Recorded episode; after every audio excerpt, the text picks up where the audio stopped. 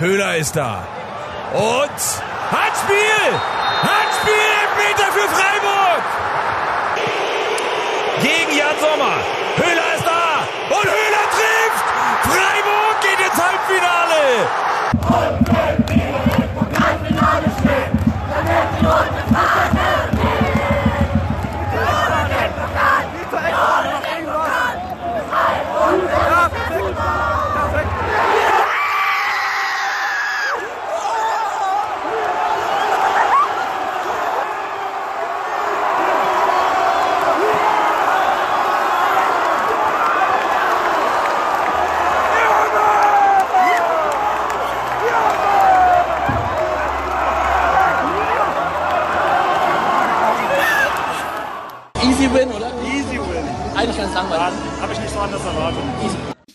glaub es nicht! Die schießen kein Mal aufs Tor! Kein Mal aufs Tor in diesem zweiten Durchgang! Und kriegen dann so einen verkackten Handelfmeter geschenkt. In der 90. Minute. Ein Schuss, ein Tor, Freiburg! Freiburg!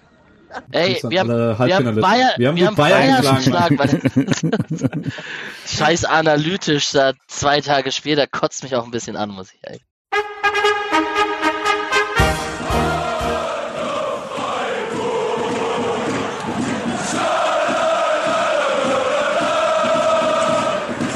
Podcast Freiburg.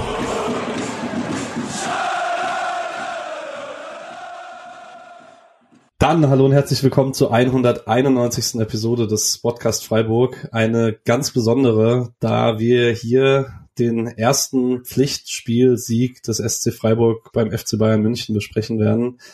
Ein durch und durch historisches Ereignis, durch das der SC jetzt auch zum dritten Mal in seiner Vereinsgeschichte im Halbfinale des DFB-Pokals steht. Und deshalb auch ein Ereignis, das man dann auch in entsprechender Besetzung mal besprechen sollte. Deswegen nehmen wir heute die zweite Folge, glaube ich, zu fünft auf, nachdem wir die Hinrundenbilanz schon mal zu fünft gezogen haben. Und da ihr aber alle kennt, gehe ich jetzt einmal ganz kurz durch. Hallo Misha. Hallo. Hallo Nick. Hallöchen. Und hallo an die beiden Stadiongänger, nämlich einmal den Julian. Hi. Und einmal Alex, der sogar noch im Bundesland Bayern geblieben ist zumindest.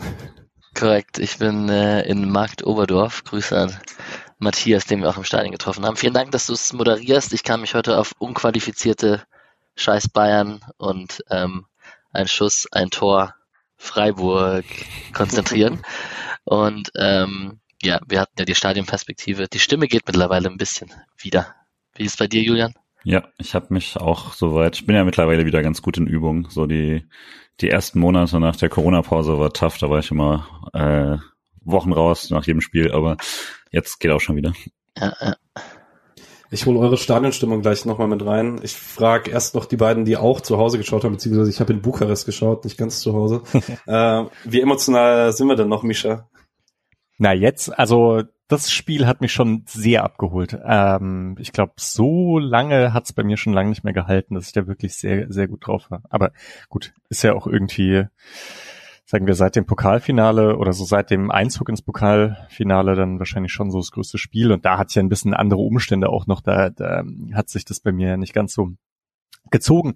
Und jetzt bin ich schon sehr gut drauf nach diesem Bayern-Spiel. Un, also ungewöhnlich gut drauf obwohl ich ja vor dem Spiel echt keinen Bock drauf hatte. Und das ging nicht weg. Das ging nicht weg bis zum Anpfiff. Dachte ich, das wird ohnehin nichts. Aber gut, genau deswegen bin ich jetzt auch gut drauf. Ne? Nick, wie geht's dir mit dem doppelten Halbfinaleinzug?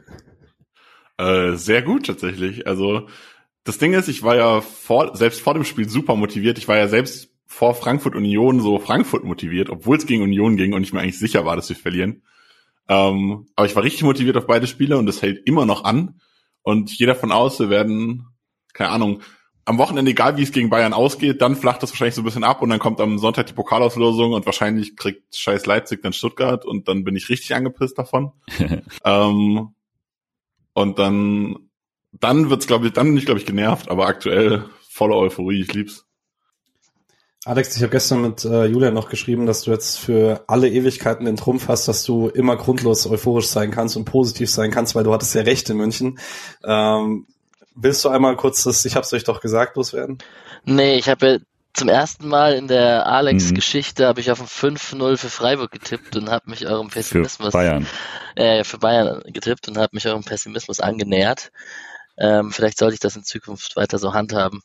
Ähm, was mit der Zuversicht, was Micha gerade gesagt hat, das hatten Julian und ich hatten ein ähnliches Erlebnis. Äh, je näher dann man der Allianz Arena kommt, mit jedem Kilometer, wo man sich nähert und mit jeder Minute, ähm, wo der Anpfiff näher rückt, ähm, steigt dann irgendwie doch die Zuversicht aus irgendeinem dummen Grund. Und als rational ist das nicht alles, aber ähm, vielleicht liegt es auch am Bierchen, aber wir waren dann auf jeden Fall ah, heute geht was, heute ist Ja. der Tag.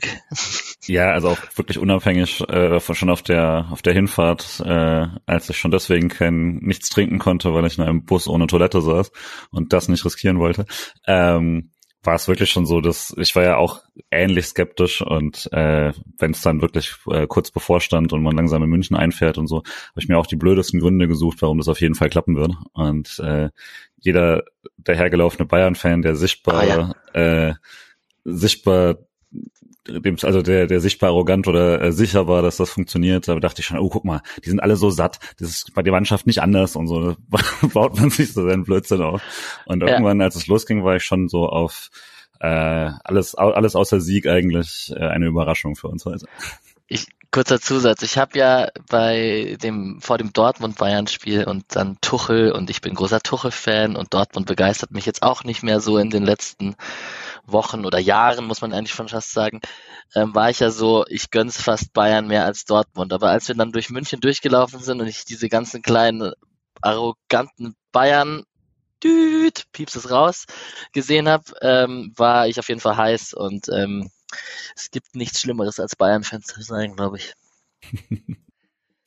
Ja, mir hat, äh, ich war gerade noch kurz auf Arbeit ähm, für ein Geburtstagsfrühstück von der Kollegin, obwohl ich Urlaub hab. Ähm, und der ihr kleiner Cousin ist Bayern-Fan und der war im Stadion und hat wohl geweint und ich habe mich irgendwie ein bisschen gefreut, weil ich finde, Kinder muss, müssen auch ein bisschen verlieren lernen. Das gehört dazu zum Fußball. Ähm, macht's aber auch irgendwie, finde ich das perfekte Beispiel so. Also mir wäre es, glaube ich, wenn ich ins Stadion gegangen wäre, ähnlich gegangen, weil das ist dann irgendwie doch immer noch Fußball, wenn es so um ein Spiel geht um ein einzelnes Spiel hast du immer das Gefühl, dann, wenn du im Stadion bist, dein Team könnte das doch ziehen. Egal wie übermächtig die Bayern dann halt dann doch oft sind. Ähm, ist schön, dass es dann mal tatsächlich passiert ist. Viele Leipzig-Flashbacks, wo man auf die Uhr geschaut hat, wie viele Minuten ist es noch bis zur eventuellen Verlängerung und als es eins, als es, sorry, als es 1-1 stand und so. Also man hat, oder als man sich in die Halbzeit retten musste, werden wir auch nachher drüber sprechen. Also es waren viele DFB-Pokalfinal-Flashbacks auf jeden Fall. Ja, bevor wir gleich rübergehen ins Spiel, einmal kurz der Aufruf. Ihr könnt diesen Podcast unterstützen. Spendenlink findet ihr in den Show Notes. Äh, wir sind jetzt gerade an einem Donnerstagmittag zu fünft hier. Ähm, ich weiß gar nicht, wer alles überhaupt Urlaub hat und wer sich äh, das so ein bisschen reinlegt in den Arbeitstag. Natürlich mit ausgestempelter Zeit und so weiter. Ähm, ja, Erster Urlaubstag bei mir. erster Urlaubstag, auch schön. es sind Ferien in Sachsen. quasi. Naja, ähm, ja, Genau. weiter geht's, hä? Weiter geht's. Ähm, genau, ich würde sagen, wir gehen auch ins Spiel. Ich meine, äh, Stimmungseindrücke können wir immer mal wieder zwischen rein besprechen. Ich glaube, da gibt's auch nicht so diesen einen. Oder will, wollt ihr kurz ganz allgemein was zum Support sagen, wie er war im, Sta- äh, im Blog? Hm, Ja, also ich, es war so ein bisschen gemischt. Ich war eigentlich insgesamt fand ich es echt gut. Äh, es ist halt Bayern, ne? Das heißt, es macht es immer schwierig, weil dieser Block ist halt, du bist da oben in der äh, Stratosphäre irgendwo ähm, und der ist ja auch sehr breit. Uh, klar, bei 7000 Leuten irgendwie auch logisch, aber dann über diese zwei Etagen und sowas. Äh, das heißt, das ist einfach kein toller Auswärtsblock. Ähm, und dafür fand ich es dann teilweise echt, echt laut. Wir haben uns dann auch äh, mit viel Mühen irgendwie ein bisschen weiter innen bewegt, äh, weil in München ja diese Absperrung, wo man wohin gehen kann, ist ab, also wirklich völlig absurd. Ähm, teilweise waren dann Aufgänge sehr gut bewacht, dass man auf keinen Fall einen anderen Block durfte und sobald man durch war, konnte man einfach woanders hingehen und so. Ähm, und dementsprechend ist das da alles eh ein bisschen komisch. Kannst Aber du schon ruhig kurz sagen, dass das ein richtiges Scheißstadion ist? Es ist ja wirklich fürchterlich. Weiß ja eigentlich jeder. rumlaufen muss und die Aufgänge und man darf keine Getränke und kein Essen mit auf die Tribünen nehmen und so. Ja, das stimmt hat schon. mich alles wahnsinnig gemacht. Ja, also musste man tatsächlich reinschmuggeln, wenn man es wollte. Also so unter der Jacke dann oder sowas, was für Bier nicht so einfach ist. äh, Und also es ist wirklich ein fürchterliches Stadion. Ähm, aber dann, wir haben es dann auch einen ganz guten Spot gehabt, fand ich. Äh, haben dann auch noch einige Leute zusammenbekommen an der gleichen Stelle und ja, also dann war es schon einfach richtig geil da, äh, da drin. Gab dann so ein paar Minuten, wo es dann einfach mehr so ein kleiner Singsang vor sich hin war aus dem zentralen Block quasi. Aber ähm, insgesamt fand ich es schon ziemlich stark und man hat es eigentlich auch immer wieder mal so die äh, die Klassiker haben, haben sehr sehr gut funktioniert fand ich und ähm, als dann auch auf dem Platz so langsam wieder gegen Ende, als man schon gemerkt hat, der SC hat gar nicht nur das Ziel, sich irgendwie noch reinzuretten, sondern versucht sogar noch was, ähm, da war es dann schon auch so, dass ich fand, die Energie war auch auf den Rängen da richtig krass. Mir war nur wichtig, das nicht ganz ans Ende der Folge zu packen, weil ähm, wir haben vom vor dem Spiel und Tribüne etc. gerade gesprochen. Julian und ich waren vor Ort und wir, ich wollte die den Spotcast Bubbele Gruß irgendwie noch an den Anfang gepackt haben und nicht ganz ans Ende, weil wir haben echt äh, viele viele Hörer Hörerinnen äh, Freunde und Freundinnen getroffen, waren mit Matthias im Stadion, haben Tickets von David bekommen. Es waren alles sehr kurzfristige Entscheidungen. Wir sind natürlich überglücklich, dass wir dort waren. Und äh, wenn ich jetzt anfange, Namen zu nennen, dann vergesse ich bestimmt irgendwelche, aber seid alle herzlich gedrückt. Es war echt ein schöner Abend, Tag, alles mögliche. Ich glaube, ich spreche da Julian auch aus der Seele. Ja, voll. Also es hat vorher sehr geholfen, quasi da in, in äh, auch so nicht nicht wahnsinnig zu werden und äh, auch danach hat es mir halt echt leid getan, dass ich so schnell zum Zug musste, weil ich eigentlich sehr gerne noch da ein paar Stunden verbracht hätte. Ähm, war auf jeden Fall sehr, sehr cool, mit äh, da wieder alle, äh, da alle zu sehen, neue Leute zu treffen. Ähm, das hat es echt nochmal besser gemacht. Falls genau. es überhaupt möglich ist. Und da waren ein paar emotionale Momente dabei. Wir erzählen die dann bei den Szenen, aber mir war nur wichtig, das kurz an den Anfang gepackt zu haben. Okay, dann gehen wir mal ins Spiel und ich würde die erste Frage gleich an Nick geben, weil ich glaube, über einzelne Bayern-Spieler brauchen wir gar nicht groß sprechen. Ich gehe kurz die Ausstellung durch mit Sommer, Pavard, Upamecano, De Licht, Cancelo, Kimmich, Goretzka, Müller, Koman, Sané und Choupo-Moting. Spannender wir haben alle das Nagelsmann-Tuchel-Drama mitbekommen. Ich glaube, da brauchen wir jetzt an der Stelle, da haben, wurde an anderen Stellen schon ziemlich viel gesagt. Interessanter wäre vielleicht, wo sehen die Bayern denn anders aus in den ersten beiden Spielen unter Tuchel als unter Nagelsmann? Ja, sie spielen im Aufbau deutlich flacher. Also sie haben jetzt in beiden Spielen überraschend, vor allem für mich, gegen Freiburg mit einer, mit einer flachen Viererkette aufgebaut. Ähm, unter Nagelsmann war es doch schon sehr, sehr häufig der Dreieraufbau, teilweise sogar der Zweieraufbau hinten. Ähm, dann hat man im Zentrum viel, viel häufiger die Stabilität verloren, die Restverteidigung verloren. Unter Tuchel schafft es, warum auch immer, äh, Kimmich relativ gut, sich in seinen Sechserräumen aufzuhalten tatsächlich. Also ich weiß nicht, was, was Tuchel ihm da angedroht hat, äh, dass der das, äh, dass er ein bisschen disziplinierter spielt. Das hat äh, nicht geklappt unter Nagelsmann. Und offensiv, äh, ja, kann man bisher noch gar nicht so sagen, weil er, weil er jetzt beide Spiele sehr, sehr unterschiedlich gespielt hat. Ähm, gegen Dortmund hat er in einem 4-1 aufgebaut und dann davor äh, Sané zurückgezogen neben Goretzka, dann so zwei Halbraumspieler gehabt ähm, mit Coman und Müller dann, der eigentlich von der 10 gestartet ist, nach rechts rausgegangen, haben die die Breite gehalten und Choupo-Moting dann vorne in der Spitze und dadurch hat man sehr viel ähm, sehr viel Breite gehabt. Das war sehr viel von diesem klassischen Positional Play, also dass man in jeder Linie nur so und so viele Spieler haben darf und sich das alles verteilt unter Nagelsmann äh, hat Bayern ja sehr häufig schon sehr eng gespielt, sehr viele Spieler auf engen Raum gebracht, um mit kurzen Pässen äh, über dritte Leu dritte Mann Pass, also ähm, quasi äh, jemanden steil anspielen, der den abtropfen lässt, hinter, hinter in, in Deckungsschatten rein quasi, so dann die Räume überspielt. Und bei Tuchel hat man eher die Breite gehalten, hat versucht, sich Räume zu schaffen, in die man attackieren kann. Und das ist Freiburg ja wirklich äh, sowohl in der Formation, die Tuchel gespielt hat, ähm, als auch äh, im Stil sehr, sehr entgegengekommen. Jetzt war es in dem Spiel noch so, dass es ein bisschen anders war. Sané hat links gespielt anstatt rechts außen, ist dann nicht abgefallen, sondern links breit geblieben, immer im 1 gegen 1 gegen Sidia. Äh, rechts stand dann Coman, der gegen Dortmund noch links gespielt hatte. Und Müller, der gegen Dortmund immer rechts rausgezogen ist, war in dem Fall jetzt der, der in diese Halbrolle abgekippt ist. Aber es war trotzdem im Aufbau quasi dieses 4-1-4-1 oder 4-1-2-3 oder wie auch immer man es nennen möchte. Äh, jetzt hat Bayern schon im Hinspiel haben wir, hat Nagelsmann das 4-3-3 gespielt gegen Freiburg und der SC ist damit so gar nicht zurechtgekommen. Ähm, Mischa, hättest du irgendeine Idee, warum man jetzt so viel besser aussah als noch vor ah, vier, fünf Monaten? Ähm, ja, aber das hat vielleicht eher mit Freiburg zu tun als, als mit Bayern, glaube ich, dass man, also vielleicht etwas insgesamt etwas defensiver rangegangen ist. Aber vielleicht ähm, ist schon auch die, die Spielweise gar nicht so, also ist, vielleicht ist Freiburg die Spielweise schon auch dann doch entgegengekommen. Ähm, damit, also dass es halt nicht ganz so krass aufs Zentrum fokussiert war von Bayern, obwohl, ich meine, diese Zurückfallbewegungen, gerade von Erik Maxim Schuppomoting, die konnten schon auch, die waren schon teilweise gefährlich. Ähm, dass es da halt immer, wenn es eben durch die Mitte dynamisch nach vorne ging, das, was halt Nagelsmann so krass fokussiert hat bei Bayern, äh, fand ich, hat Freiburg schon auch hin und wieder kam zumindest die Abwehr in Bewegung. Das war dann gar nicht so gefährlich, wie es manchmal aussah, aber ähm, ich, ich fand, das sah am gefährlichsten aus. Und hm, deswegen kann schon auch sein, dass die Nagelsmann Bayern so besonders schwer für, für Freiburg auch sind.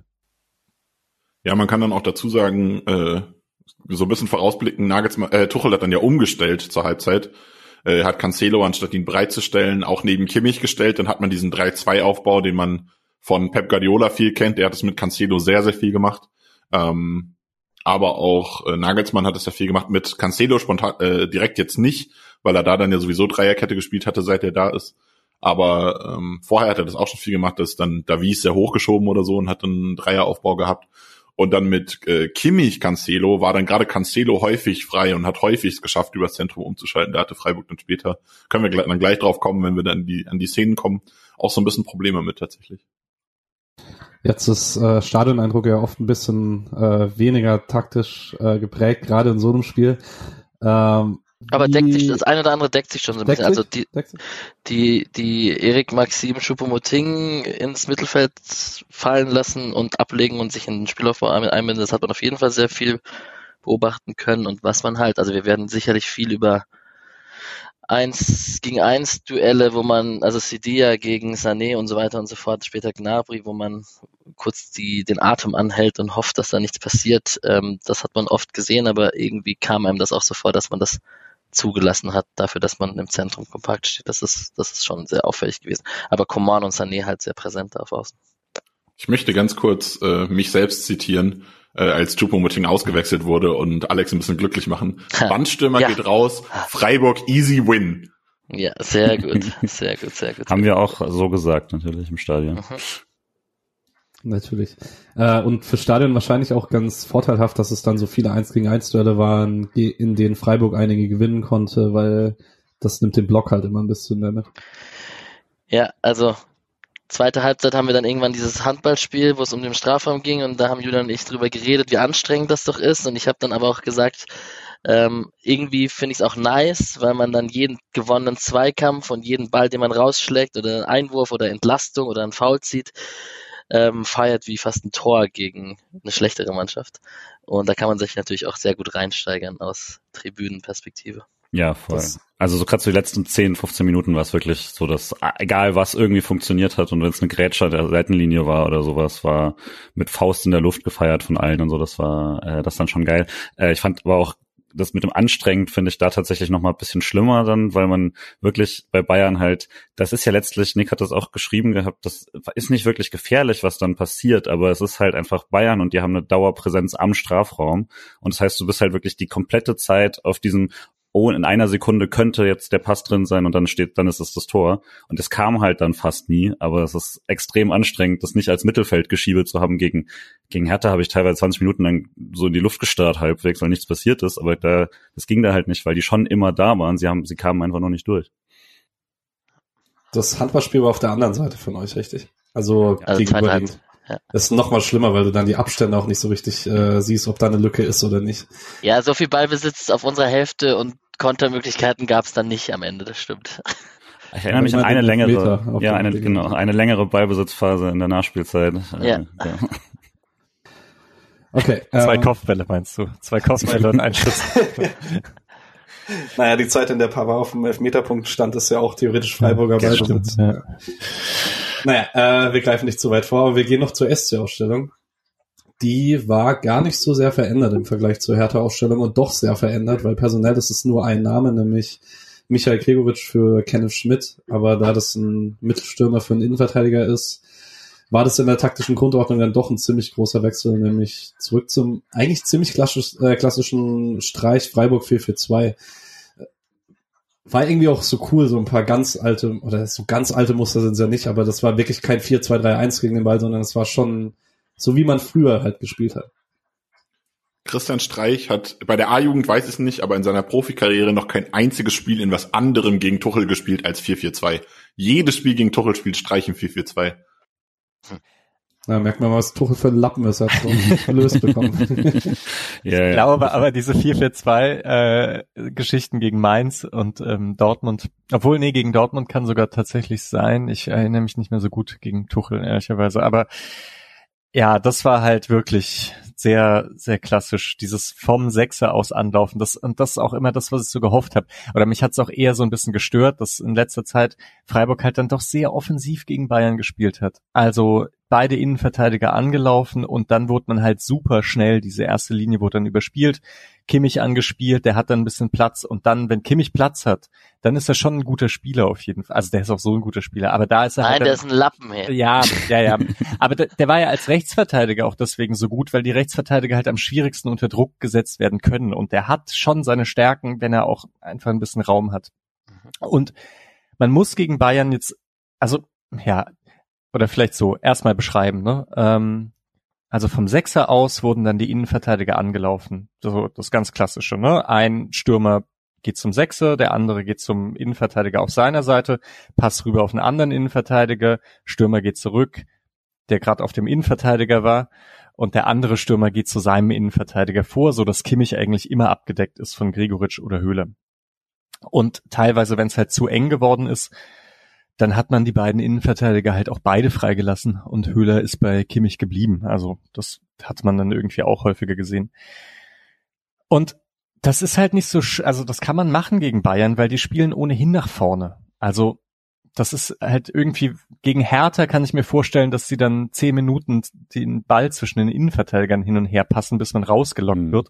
Die Bayern locken einen nicht raus, sondern die spielen halt die spielen in die engen, die wollen halt, die wollen immer nach vorne. Deswegen finde ich da etwas abwartender zu spielen sehr, sehr gut und habe mich da auch echt über diese Herangehensweise gefreut, auch wenn sie natürlich etwas passiver ist.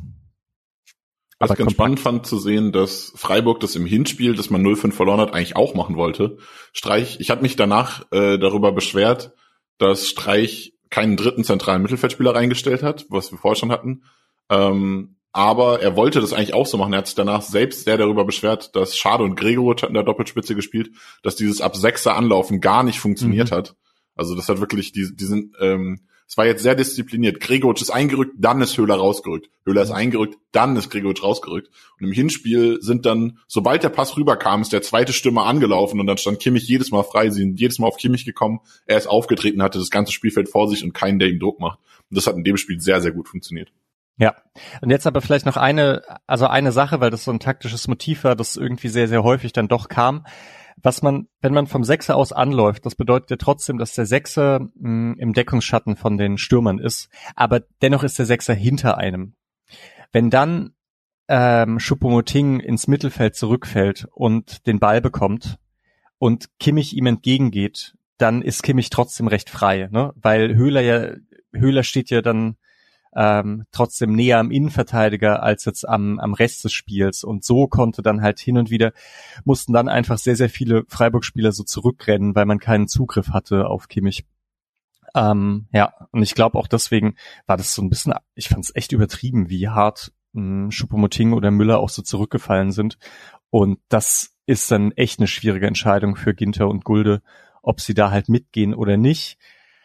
Ah, gegen andere hat man das schon häufig gesehen, dass sie die echt sehr weit, sehr eng verfolgen. Gegen Bayern ist es halt nochmal noch mal ein bisschen schwieriger, ob man dann die Lücke aufmacht, wenn da Coman und Sané irgendwie reinstoßen können. Ähm, ja, insgesamt aber würde ich sagen, gab's, also ist daraus dann gar nicht so viel entstanden, weil die Rückzugsbewegung recht diszipliniert war. Wir können einfach äh, damit ins Spiel überleiten, dass mein erster Ticker-Eintrag war, dass man ohne Scheiß die Fans, äh, das ganze Stadion singt für dich, auf geht's Freiburg, schieß ein Tor, hat singen hören im, im TV. Das fand ich sehr überragend. Ja. ja. Gut. War Gut zu hören.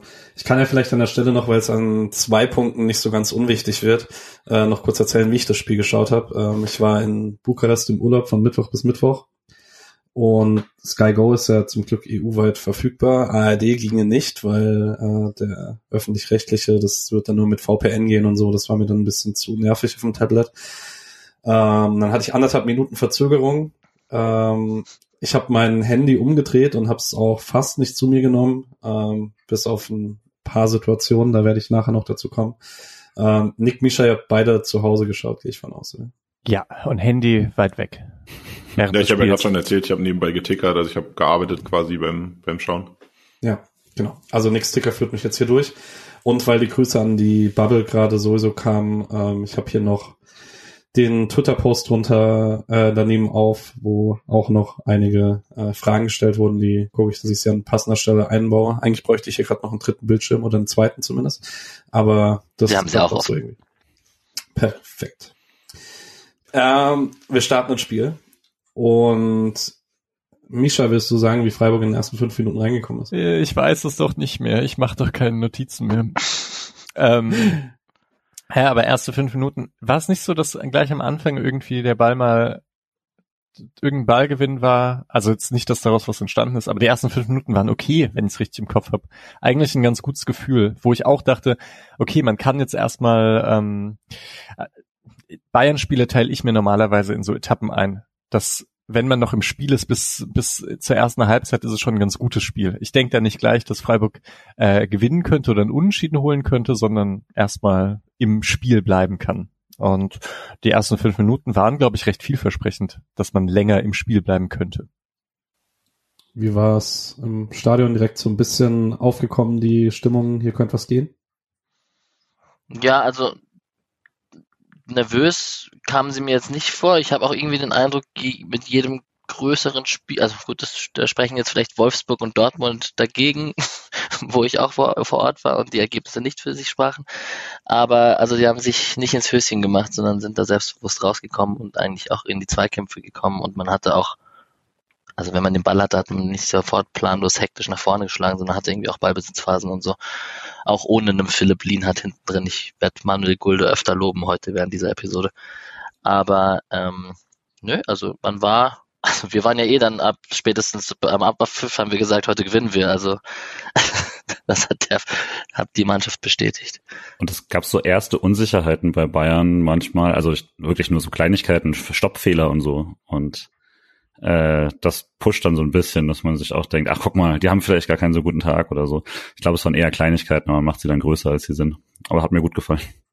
Ich hatte meinen ersten Push-Moment in der vierten, als äh, Cancelo erst gegen Doan einen Zweikampf gewinnt, dann aber von Sildilia abgekocht wird mit vielleicht ein bisschen Hand im Gesicht, aber es ist okay, Cancelo bleibt stehen.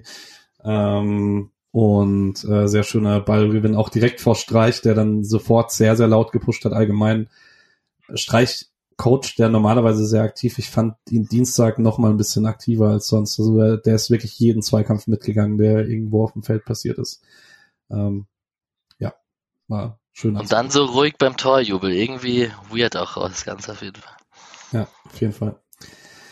Ähm, erste Torchance äh, zieht sich ein bisschen. Es gibt in der zwölften ähm, kommt Sané links an den Ball und äh, zieht dann nach innen ich glaube, Sildilia lässt ihm sogar den Innenweg. Äh, Ginter übernimmt dann den Zweikampf und Sané nimmt einen Abschluss mit rechts und äh, schießt den vorbei. Flecken wäre wahrscheinlich da gewesen, aber es war so die erste Torernährung von Bayern. Ähm, wir haben jetzt vorhin schon ein bisschen drüber gesprochen, wie Freiburg vorne verteidigt hat. Wie hat's der SC denn in letzter Linie gemacht, Nick? Äh, ich würde gerade ganz kurz einwerfen, dass eine Minute vorher noch die Szene war, wo Günther einen Ball von Koman erobert, der dann Höhler direkt vor der Abwehrkette verspringt. Das heißt, die erste, die erste Gefahr hatte ich irgendwie, an dem Moment dachte ich so, ey, hier geht tatsächlich was, weil wir vorher die Unsicherheiten angesprochen hatten. Ähm, zu der Szene konkret, man hat halt ähm, Chupomoting gedoppelt mit den Innenverteidigern und die Außen wirklich ins 1 gegen 1 geschickt. Also Günther hat gegen Coman 1 gegen 1 verteidigt und Cedi hat gegen Sané 1 gegen 1 verteidigt. Und das hat äh, dem SC immer mal Schwierigkeiten gemacht, weil Sané ein echt richtig gutes Spiel gemacht hat und gerade in die Tiefe immer mal wieder äh, entwischt ist. Ähm, was aber, ich glaube tatsächlich, dass dadurch keine einzige äh, Chance irgendwie richtig, wirklich entstanden ist, weil man das dann immer in der Mitte gut verteidigt hat. Ähm, das war so ein bisschen das, was Streich gefordert hat. Wenn der eine Spieler ausgedribbelt ist, dann muss der nächste sofort bereit sein und das hat relativ gut funktioniert. War einmal, als Sané in die Tiefe gekommen hat, äh, Ginter, glaube ich, die Flanke dann so abgegrätscht. Sowas war sehr, sehr, sehr geil, hat immer gut funktioniert. Ähm, ja, von daher äh, stand die Viererkette halt ähm, ja eigentlich relativ stabil, würde ich behaupten. Darf ich kurz zu Sané und Coman aus Stadionperspektive? Ähm, ich, ich habe das Gefühl, also bei irgendwie hatte ich dauernd mehr Angst, wenn Coman am Ball war, weil der irgendwie was zielstrebigeres hat als Sané, der dann, wenn er den Ball am Fuß hat, doch ein bisschen noch mit dem Ball stehen bleibt und guckt, wie er ins Dribbling kommt und so ein bisschen, also er verschleppt den Ball jetzt nicht krass oder so, aber er zieht dann auf der Grundlinie, aber dann bleibt er trotzdem vor seinem Verteidiger Fassidia stehen und versucht ihn irgendwie um ihn rumzukommen und ihn auszudribbeln oder den Pass zu spielen. Und bei Coman hatte ich, also zumindest in der Anfangsphase, correct me if I'm wrong, hatte ich äh, mehr Schiss. Ja, das Ja. passt schon, zumal ähm, Coman ja auch einfach mehr äh, Straightline-Speed hat. Also der geht eher mal in die Tiefe. Da hätte er, glaube ich, ähm, also ich glaube, es war auch so schon ein bisschen Mismatch, Sané gegen Sedia zu stellen, weil halt Sedia so ein bisschen robuster ist und Sané dann eher so ein bisschen quirliger. Aber ich glaube, wenn man Coman links gehabt hätte, der hätte mit seinem tiefen Speed noch mal ein bisschen mehr mehr Mismatch angerichtet gegen Sedia als jetzt gegen Günther, der ja auch einfach einen, einen tollen tolle Geschwindigkeit hat im Endprodukt. Von den. Bayern-Spielen finde ich übrigens Coman auch eigentlich so der unterschätzteste. Also gut, ich meine, die nennen den King intern, das ist also vielleicht vielleicht nicht und das ist auch echt so eine unangenehmen Sachen. Aber Ja, der heißt äh, halt Kingsley mit Vornamen, ne? ja Also- schon, aber trotzdem muss also genau wie wenn man ja auch Leute Prince nennen und so. Ich verstehe nicht, wie andere Leute das machen können. Ähm, naja, okay. Aber das ist, ist halt wirklich ein sehr, äh, ist finde ich ein sehr, sehr guter Spieler. Manchmal fehlt ihm dann eben die, die Ruhe vor der Flanke oder beim Abschluss. Hm, Da ist Sané vielleicht manchmal sogar etwas besser, aber was Speed angeht und so, finde ich saukrass. Ähm, ja, ohnehin, diese Flügelzange, man hat ja weiterhin das Gefühl, dass also so krass wie Ribéry und Robben ähm, haben die Bayern die Flügel nie mehr besetzt bekommen, aber eigentlich vom Talent her und so nicht nicht schlecht. Ähm, also was was jetzt gerade ist. Vielleicht noch ganz kurz zu der Szene mit ähm, als Sané diesen diesen Schuss ge, ähm, gehabt hat, weil was ich da interessant finde, ist, dass Höfler und Eggestein beide im 16er stehen, also in der Mitte. Die Mitte ist halt echt saudicht. Ähm, Und links gibt's halt eher so ein 3 gegen 3, wo man auch denkt, das ist, das ist riskant, aber deswegen, wie Nick ja schon gesagt hat, aber man sieht es eben auch daran, dass es nicht nur die Innenverteidiger sind, sondern halt auch die Sechse stehen richtig tief. Höhle steht dann tief auch und ähm, ja, ist halt, ist halt dadurch dann würde ich sagen, aber das Problem kommt dann, dass wenn man den Ball in solchen Situationen gewonnen hat, man im Umschaltspiel einfach keine tiefe Option hatte. Also keine, jetzt andersrum tief gedacht, ne, äh, dass man keine Option hatte, den Ball weit zu spielen, sondern dann eben äh, genau dort stand, wo die Bayern-Spieler auch standen und man im Gegenpressing einfach ähm, sich halt durchsetzen musste, Fouls ziehen musste, aber dadurch keinen so geilen Umschaltmomente kreieren konnte. Ich will da ganz kurz reingehen. Ähm, es war halt genau das, was wir vorher hatten, was äh, Misha auch angesprochen hat, was Choupo-Moting so wichtig, so stark gemacht hat im Hinspiel, dass man ihn immer hoch angespielt hat und er hat abgelegt in diesen Raum für Kimmich. Das hat halt Freiburg gar nicht hingekriegt, was ja mit Gregoritsch normalerweise auch sehr gut funktioniert. Ähm, aber du hattest halt wenig Spieler in dem Raum. Dadurch hat Gregoritsch eigentlich fast immer zu Doan abgelegt. Und der hat dann, ich würde behaupten, er hat das Bestmögliche draus gemacht, weil auch, auch wenn er viele Bälle mal verloren hat dann irgendwie im Dribbling, aber er hat wirklich sehr, sehr viel äh, stabilisiert und irgendwie Zeit gegeben, rauszurücken und so. Das hat äh, sehr, sehr gut funktioniert, aber wäre natürlich für die Umschaltbewegung deutlich äh, besser gewesen, wenn man halt dann irgendwie einen Höfler oder einen Eggestein wirklich in diesen Räumen gehabt hätte, dass da jemand äh, offen mit dem Körper nach vorne steht, der dann auch mal den langen Ball hinter die Kette spielen kann. Und dann noch Kevin Schade auf dem Feld. Ne? Ähm, aber vielleicht noch zuletzt, als letztes zu der Szene, das war tatsächlich sowas, was ich jetzt am TV knapper fand als im Stadion, obwohl der Ball relativ knapp ist, aber da schon, hab, also von meinem, von meinem Sichtfeld aus dachte ich sofort, ah, okay, der kann nicht rein, sozusagen. Und das Mhm. war dann für mich auch gefühlt gar nicht so gefährlich, weil er, äh, wenn er weiter Richtung Tor ist, hat ihn Flecken und äh, ansonsten war abgedeckt. Ähm, wenn man das quasi gleich kombiniert mit der nächsten Szene, relativ kurz danach, äh, die ja dann wirklich eine äh, gute Bayern-Chance war, ähm, da war es ja dann auch wieder äh, Sané außen und dafür, dass ich jetzt den Rest des äh, Podcasts vermutlich Sidia äh, verteidige oder loben werde im Vergleich, äh, das ist dann vermutlich schon die Szene, die da ähm, die schlechteste ist, weil da ist dann wirklich genau dieses Mismatch, was Nick meint. Äh, dass Sidia sich nach außen orientiert, um, um Sané so zu decken, wie man halt die meisten Bundesligaspieler auch decken kann. Ne? Hat ja immer noch sechs, sieben Meter danach innen und dann kommt halt dieser sehr, sehr gute Pass dazwischendurch und er wird so auf dem falschen Fuß erwischt, dass es ihn fast hinlegt und Sané läuft halt auch genau richtig rein und das ist dann schon auch der Unterschied, dass man dann, äh, dann Matthias Ginter hat, der das da sehr, sehr gut klärt, weil ich weiß nicht, ob Gold in der Mitte Choupo-Moting da verteidigt bekommt oder nicht äh, bei der Reingabe. Ähm, aber da, das war schon so das, wo ich äh, Schiss hatte. Es fiel auch gerade so, ne, so ein Moment, wo ich dachte, oh, jetzt, äh, jetzt könnte sich da was aufbauen und sowas. Hat ja dann noch Folgen, aber jetzt nur die Szene erstmal alleine. Ähm, das war auf jeden Fall schon das stärkste Mismatch. Äh, was natürlich auch daran lag, dass Bayern ihn sehr gejagt hat, fand ich. Also sie wollten halt immer wieder genau diese Szene kreieren und das hat gar nicht so oft funktioniert dafür. Ist so ein bisschen, also es ist das erste Mal, dass Cancelo ins Zentrum zieht im Aufbau. Und ich hatte dann in der Szene ein bisschen Flashbacks an das Dortmund-Spiel, wo er gegen Adeyemi fliegt, weil er da auch Probleme hatte, weil Guerrero, glaube ich, bei Dortmund in dem Spiel Linksverteidiger gespielt hat und ja auch gerne in den Achterraum geht. Und man dann eben dieses schnelle Flügelspieler gegen Sildilia ähm, oft so isoliert hat, dass dann hinter Sildilia Raum war. Und Sildilia hat halt einfach, Nick hat vorhin ein bisschen gesagt, er ist ein bisschen stämmiger äh, oder halt ein bisschen eher physisch, jetzt nicht so beweglich. Und ich finde, man merkt es immer in den Situationen, er braucht ein bisschen länger als andere Spieler, um sich umzudrehen und dann ins Speed zu kommen. Und das ist in den Situationen halt tödlich. Und ich finde, er hat es dann aber im Rest des Spiels oft sehr gut gelöst. Es gibt so ein, zwei Szenen gegen Gnabry später, wo wir noch drüber sprechen werden.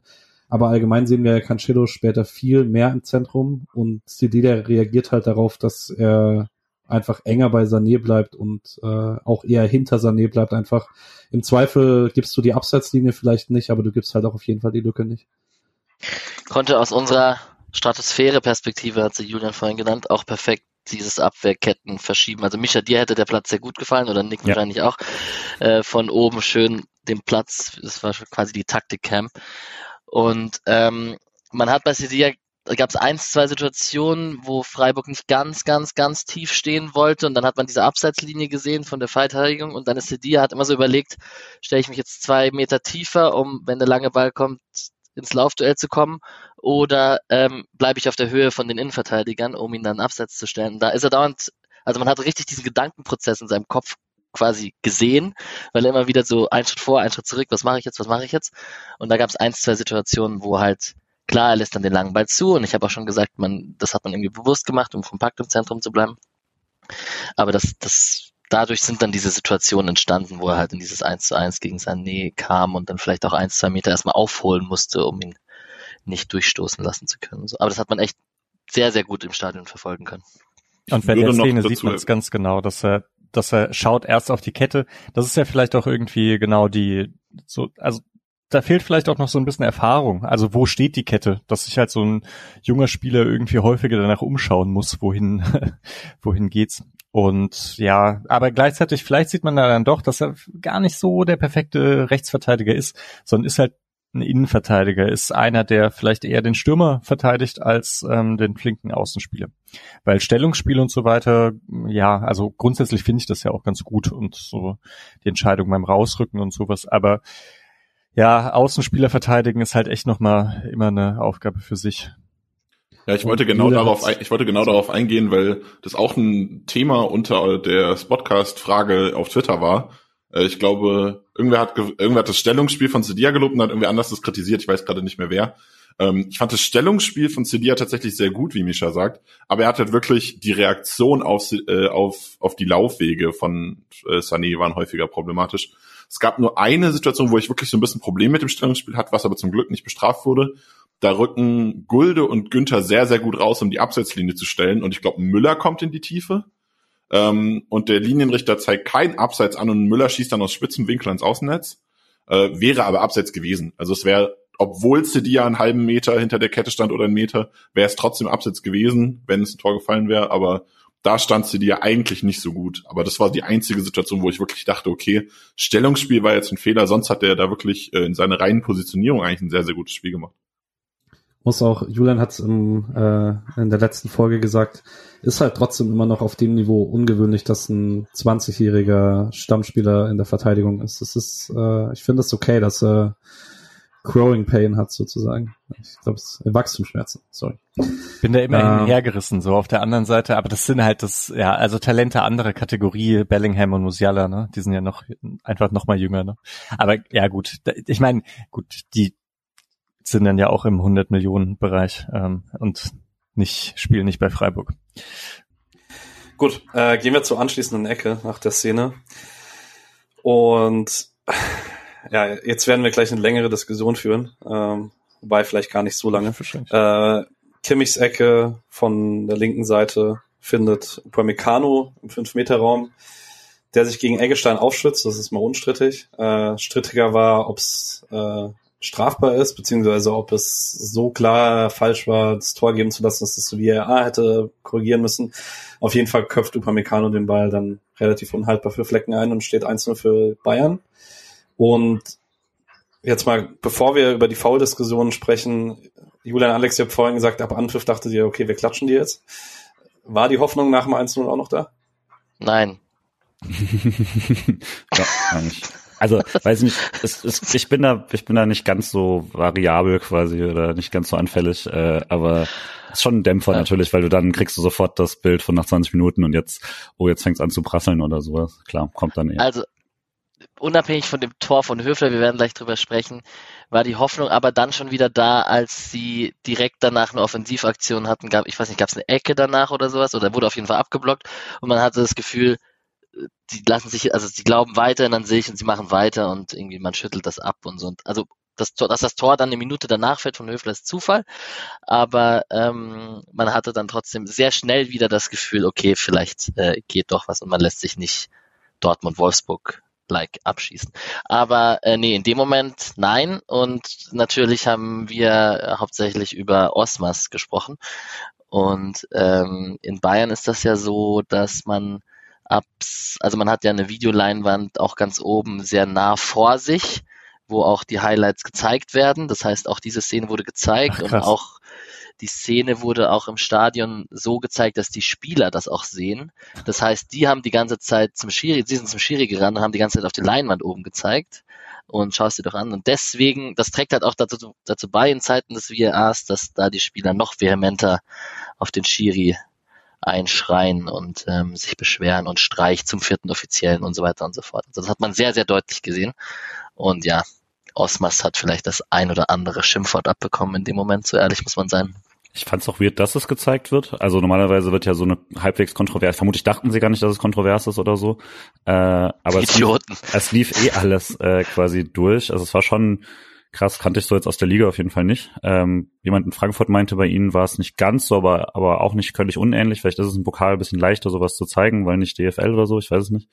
Ähm, aber ja, also ich habe es gar nicht gesehen, weil ich nicht hingeschaut habe auf die Leinwand. Ich habe dann erst nochmal hochgeschaut, da war keine tolle Kamera mehr, als äh, alle Spieler plötzlich eben äh, zum Schiedsrichter gerannt sind. Das war wirklich deswegen. Also die haben plötzlich zeigt jemand nach oben und alle gucken und dann, weil Eggestein natürlich schon gesagt hat, ich wurde gefault.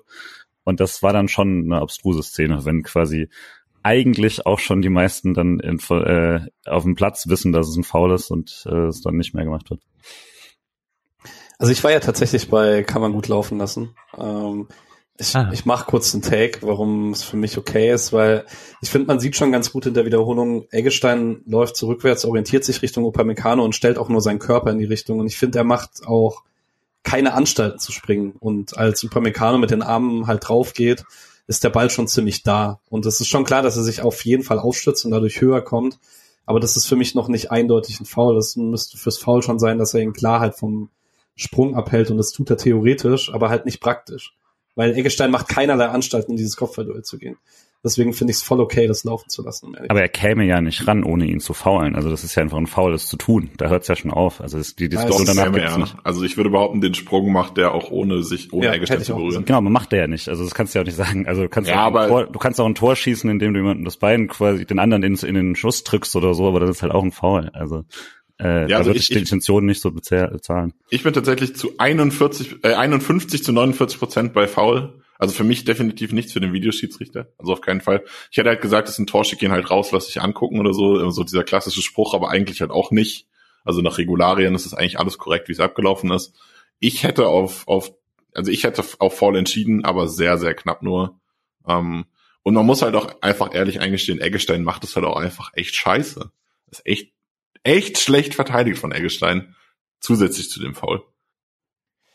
Das Problem, also ich bin Tendenz, äh, VRR soll eingreifen. Hm.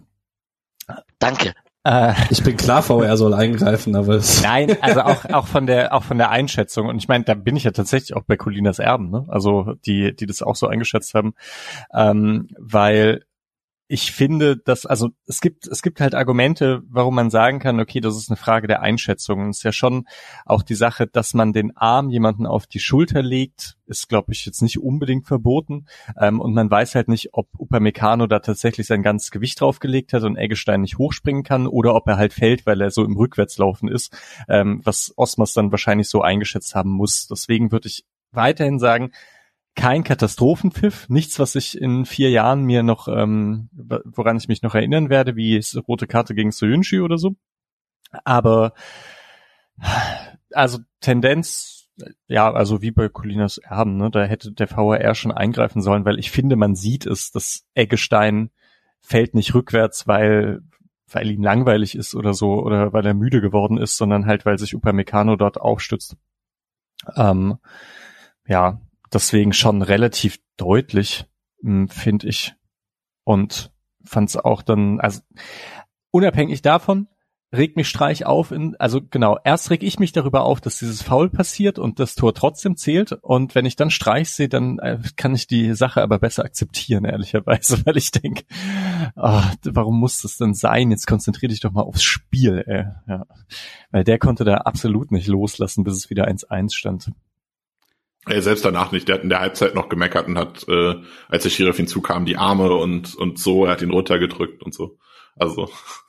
Ich würde vielleicht als letztes dazu, wenn, wenn man immer sagt, VAR muss da nicht eingreifen, bin ich okay mit, aber dann würde ich halt gerne ungefähr auf der Linie haben und diese Linie gibt es aktuell nicht in der Bundesliga. Also so wie aktuell eingegriffen wird, ist das ein Eingriff. Und das würde ich äh, darauf würde ich bestehen. Und wenn wir uns darauf einigen, dass das einfach durchlaufen kann, bin ich auch zufrieden. Das ist in Ordnung, aber so sehe ich die Liga aktuell nicht, wenn ich andere Spiele gucke. Äh, jetzt ganz kurz. Ich finde, wir haben das Thema ausreichend besprochen. Alex, du darfst noch ein, eine Frage von mir beantworten zum 1-0. Ich habe es noch nie im Stadion mitbekommen. Wie aggressiv macht das Jabba dabei du? Gott. Ähm, ungefähr auf dem gleichen Niveau wie Rama Lama Ding Dong dieses Jahr, auf jeden Fall. Lichtershow ist ganz schlimm. Übrigens, ah, das haben wir gar nicht erwähnt, am Anfang des Spiels, also bei der Namen, wo die Namen vorgelesen werden, ey, das macht mich absolut wahnsinnig. Da denkst du, du bist im auf der Kirmes. Ja. ja. Ähm, ja, auf der Messe Freiburg. Nee, ansonsten, ja, bisschen traumatisiert. Ich würde, ich wollte eigentlich noch Mischa widersprechen, dass ich Streichs Vulkanart in dem Moment gegen Bayern auswärts mag, glaube ich. Auch wenn, klar soll er sich aufs Spiel konzentrieren und so, aber ich habe da lieber einen Hitzkopf auf der Seite, der da ein bisschen die Mannschaft mitzieht, als jemand, der das stoisch hinnimmt. Ich glaube, die Mannschaft kann langsam damit umgehen, aber Tendenz, ich glaube, andere Teams wird sowas fertig machen, wenn ne, wenn der derjenige, der am meisten durchdreht, äh, draußen der Trainer ist, der die Spieler vielleicht eher beruhigen sollte und ja. sagen sollte, ihr müsst mal weitermachen. Das Argument kaufe ich. Mhm. Okay. Ähm, ich mache mal weiter im Spiel. Äh, die Kurze Folge, Minute, Fünferkette, ne? Kurze Sorry. Folge, genau. Ja. Äh, die 25 Minuten, das vorhin schon mal angedeutet, dass es direkt eine Chance gibt für Freiburg, ist eigentlich sogar eine Mehrfachchance. Ähm, es gibt erst eine Flanke von links, die landet bei Doan, der den Ball nicht aufs Tor bekommt. Äh, dann wird Gregoritsch geblockt. Ähm, Doan flankt dann nochmal auf Eggestein, glaub, oder ich glaube eigentlich, die Flanke ist von Sildilia, die auf Eggestein geht. Ähm, der kriegt den Ball aber auch nicht aufs Tor, dann geht Grifo nochmal dran, äh, Grifo flankt und Gregoritsch kriegt eigentlich eine ganz gute Kopfballsituation, aber die Flanke ist sehr, sehr weich geflankt und der flankt sie dann relativ ungefährlich für Sommer. Ähm, vielleicht habe ich jetzt irgendjemanden, der in diesem Angriff beteiligt war, den falschen Namen genannt, ist aber, glaube ich, für einen Angriff an sich auch gar nicht so, äh, gar nicht so wichtig. Aber die Szene hat mir tatsächlich Hoffnung gemacht, weil es halt, es ist in, in München schon nicht so häufig, dass Freiburg dann irgendwie eine, eines Angriffs zweimal dann nochmal den zweiten Ball erobert. Also dass irgendwie eine Situation nicht funktioniert, man kommt nochmal in den Ballbesitz, kommt nochmal irgendwie zum Flanken und so weiter. Ähm, sah ganz gut aus, finde ich. Und das war das, was Alex, glaube ich, auch meinte. Das hat so ein bisschen das erdrückende Gefühl gelöst, dass, äh, dass man hier selber gar nicht nach vorne käme oder so. Das, das hat gut getan. Ja. Genau, und jetzt mache ich, ich gehe mal direkt zur nächsten Szene, weil da wollen wir eh alle drüber sprechen. Und äh, Alex, du darfst die, die ist wie gemacht für dich, die Frage von Johannes Scharlau bei Twitter beantworten und den Unterschied zwischen rein Küblern, rein Höhlern und rein Höflern besprechen, bitte. Dankeschön. Schwierig, hätte man sich Gedanken darüber machen können, nachdem ich das auch noch geteilt habe. Ne? Nee, also Rhein Höflern ist halt mit dem schwachen Fuß ein Dropkick in München aus 25 Metern reinsemmeln. Ne? Also schon, schon krass, krass, krass, krass. Also ich, ich trainiere ja ab und zu Fußball und wenn der Ball so schön aufdroppt und dann genauso in so 10 Zentimeter über dem Boden aufspringt, so dass man direkt mit dem Spann den treffen kann. Das ist schon nice. Das geht dann auch gut mit dem schwachen Fuß. Mein Take, mein geistiger Take war oft, dass das mit dem schwachen Fuß manchmal sogar dann besser geht als mit dem starken Fuß, weil man mit dem starken Fuß overpaced und komplett draufrotzt und mit dem schwachen Fuß dann sich so darauf konzentriert, den Ball richtig zu treffen, weil Schmackes kriegst du trotzdem drauf, wenn der da so aufdotzt. Äh, ja, und ansonsten Traumtor. Sein, sein, er hat im Interview gesagt, sein schönstes und wichtigstes Tor der Karriere. Und der ist jetzt auch nicht mehr der Jüngste. Also ich konnte es gar nicht glauben. Ich dachte, der Ball landet, als er ausgeholt ja, hat. Oberrang. Also wirklich, also, das war gar keine Chance für mich. Und ja, dazu gesagt, es war halt Luftlinie 150 Meter entfernt von uns. Ne? Ja. Also, und ähm, als er da drauf gerotzt hat mit dem schwachen Fuß, dann dachte man natürlich irgendwie, der fliegt sonst wohin. Und dann zappelt da plötzlich das Netz. Das war schon ziemlich geil. Ich kann noch kurz sagen, ich habe vorhin über die anderthalb Minuten Rückstand äh, Vorsprung, die ihr hattet, gegenüber mir gesprochen. Ähm, und ich habe an meinem Handy halt noch über das 1-0 diskutiert und über Richtigkeit von Schiedsrichterentscheidungen und plötzlich äh, kam in zwei verschiedenen äh, Chats kam Wow Chico und äh, Alter und sowas und dann habe ich das Handy weggelegt und dachte schon, okay, ich glaube, da passiert gleich was. Ähm, und dachte eigentlich, er hat irgendwie eine super coole klärende Aktion oder so und dann wämste diesen Ball in den Winkel. Ähm, ich kann gar nicht so viel hinzufügen. Nick hat im BZ-Ticker geschrieben, was war das denn bitte, Nikolas Höfler? Und das fand ich sehr schön zusammengefasst. Ey, das war wirklich, ich ticker ja viel. Ich mache das sehr viel. Und ich habe auch schon sehr viel Freiburg getickert. Und ich kann da, bei der BZ lasse ich sowieso so ein bisschen mehr meinen Gefühlen freien Lauf, aber ich kann da auch sehr sachlich auf, auf Dinge blicken, wenn ich äh, Dinge beschreiben soll. Aber das war ein Tor, wo ich wirklich einfach kurz dachte, okay, ich muss das, ich muss jetzt reinschreiben, dass ein Tor gefallen ist aber ich brauche kurz eine Sekunde, um mich zu sortieren, was da eigentlich gerade passiert ist, weil es wirklich so überragend geschossen war und so unerwartet auch einfach. Also, keine Ahnung, das war ein ganz, ganz komischer Moment und spätestens da war ich emotional auch einfach so abgeholt, das war überragend. Wir auch. Ja, also allein, der, Mach. Das allein für den Moment habe ich halt, macht ich halt auch, hat sich alle die ganze Fahrt und so schon gelohnt, weil das war extrem krass. Stimmt, das ist Michas Take immer. Ähm, ja, wenn man einen Moment im Spiel hat, wo man sich freuen kann, dann ist das schon ein Erfolg. Und ähm, den hatten wir. Ich musste sehr an dich denken in dem Moment. Ich musste auch an Misha denken, an Michas Juve-Take. Das wäre auch geil gewesen gegen Juve. Ja, interessant finde ich ja, ist, man hat ja ganz, ganz selten, dass was passiert, womit man wirklich so gar nicht rechnet, weil man die Spieler, man kennt ja seine Spieler so grundsätzlich. Und ich weiß, dass Eggestein so Distanzschüsse drin hat. Ich weiß, dass halt irgendwie Günther, dass der aus der Distanz auch reinhauen kann. So, man weiß ja auch in etwa, wie diese Schüsse aussehen. Ähm, und bei Keitel hätte ich, dem, hätte ich das auch noch zugetraut, aber Höfler mit dem schwachen Fuß, dem hätte ich das, das habe ich noch nie gesehen auch. Also auch nicht, dass der so einen Schuss irgendwie ähm, ganz knapp drüber setzt oder so, kann ich mich zumindest nicht dran erinnern. Ist das eine, warum ich das so cool fand. Und das zweite dann in der Wiederholung fand ich, ähm, fand ich dann, dass der Ball gar nicht, also der springt schon in gewissem Sinne perfekt auf, weil er so ein bisschen Rückdrall hat, aber der springt auch ein bisschen komisch weg. Und Höfler ist schon in der Ausholbewegung und das ist irgendwie, also ich finde, das ist gar nicht so leicht zu koordinieren, dass man den irgendwie noch trifft, aber ja, wahrscheinlich ist es halt auch so eine, egal, ich hau halt mal drauf und wahrscheinlich trifft man den halt gar nicht so voll. Ja. Muss so ein bisschen dran denken. Ich meine mich an Diskussionen zu erinnern, noch aus Gladbacher Zeiten, dass Jan Sommer relativ viele Distanzschuss-Tore bekommt, weil es gegen ihn ein Mühe leichter ist, weil er zehn Zentimeter kleiner ist als viele andere Torhüter.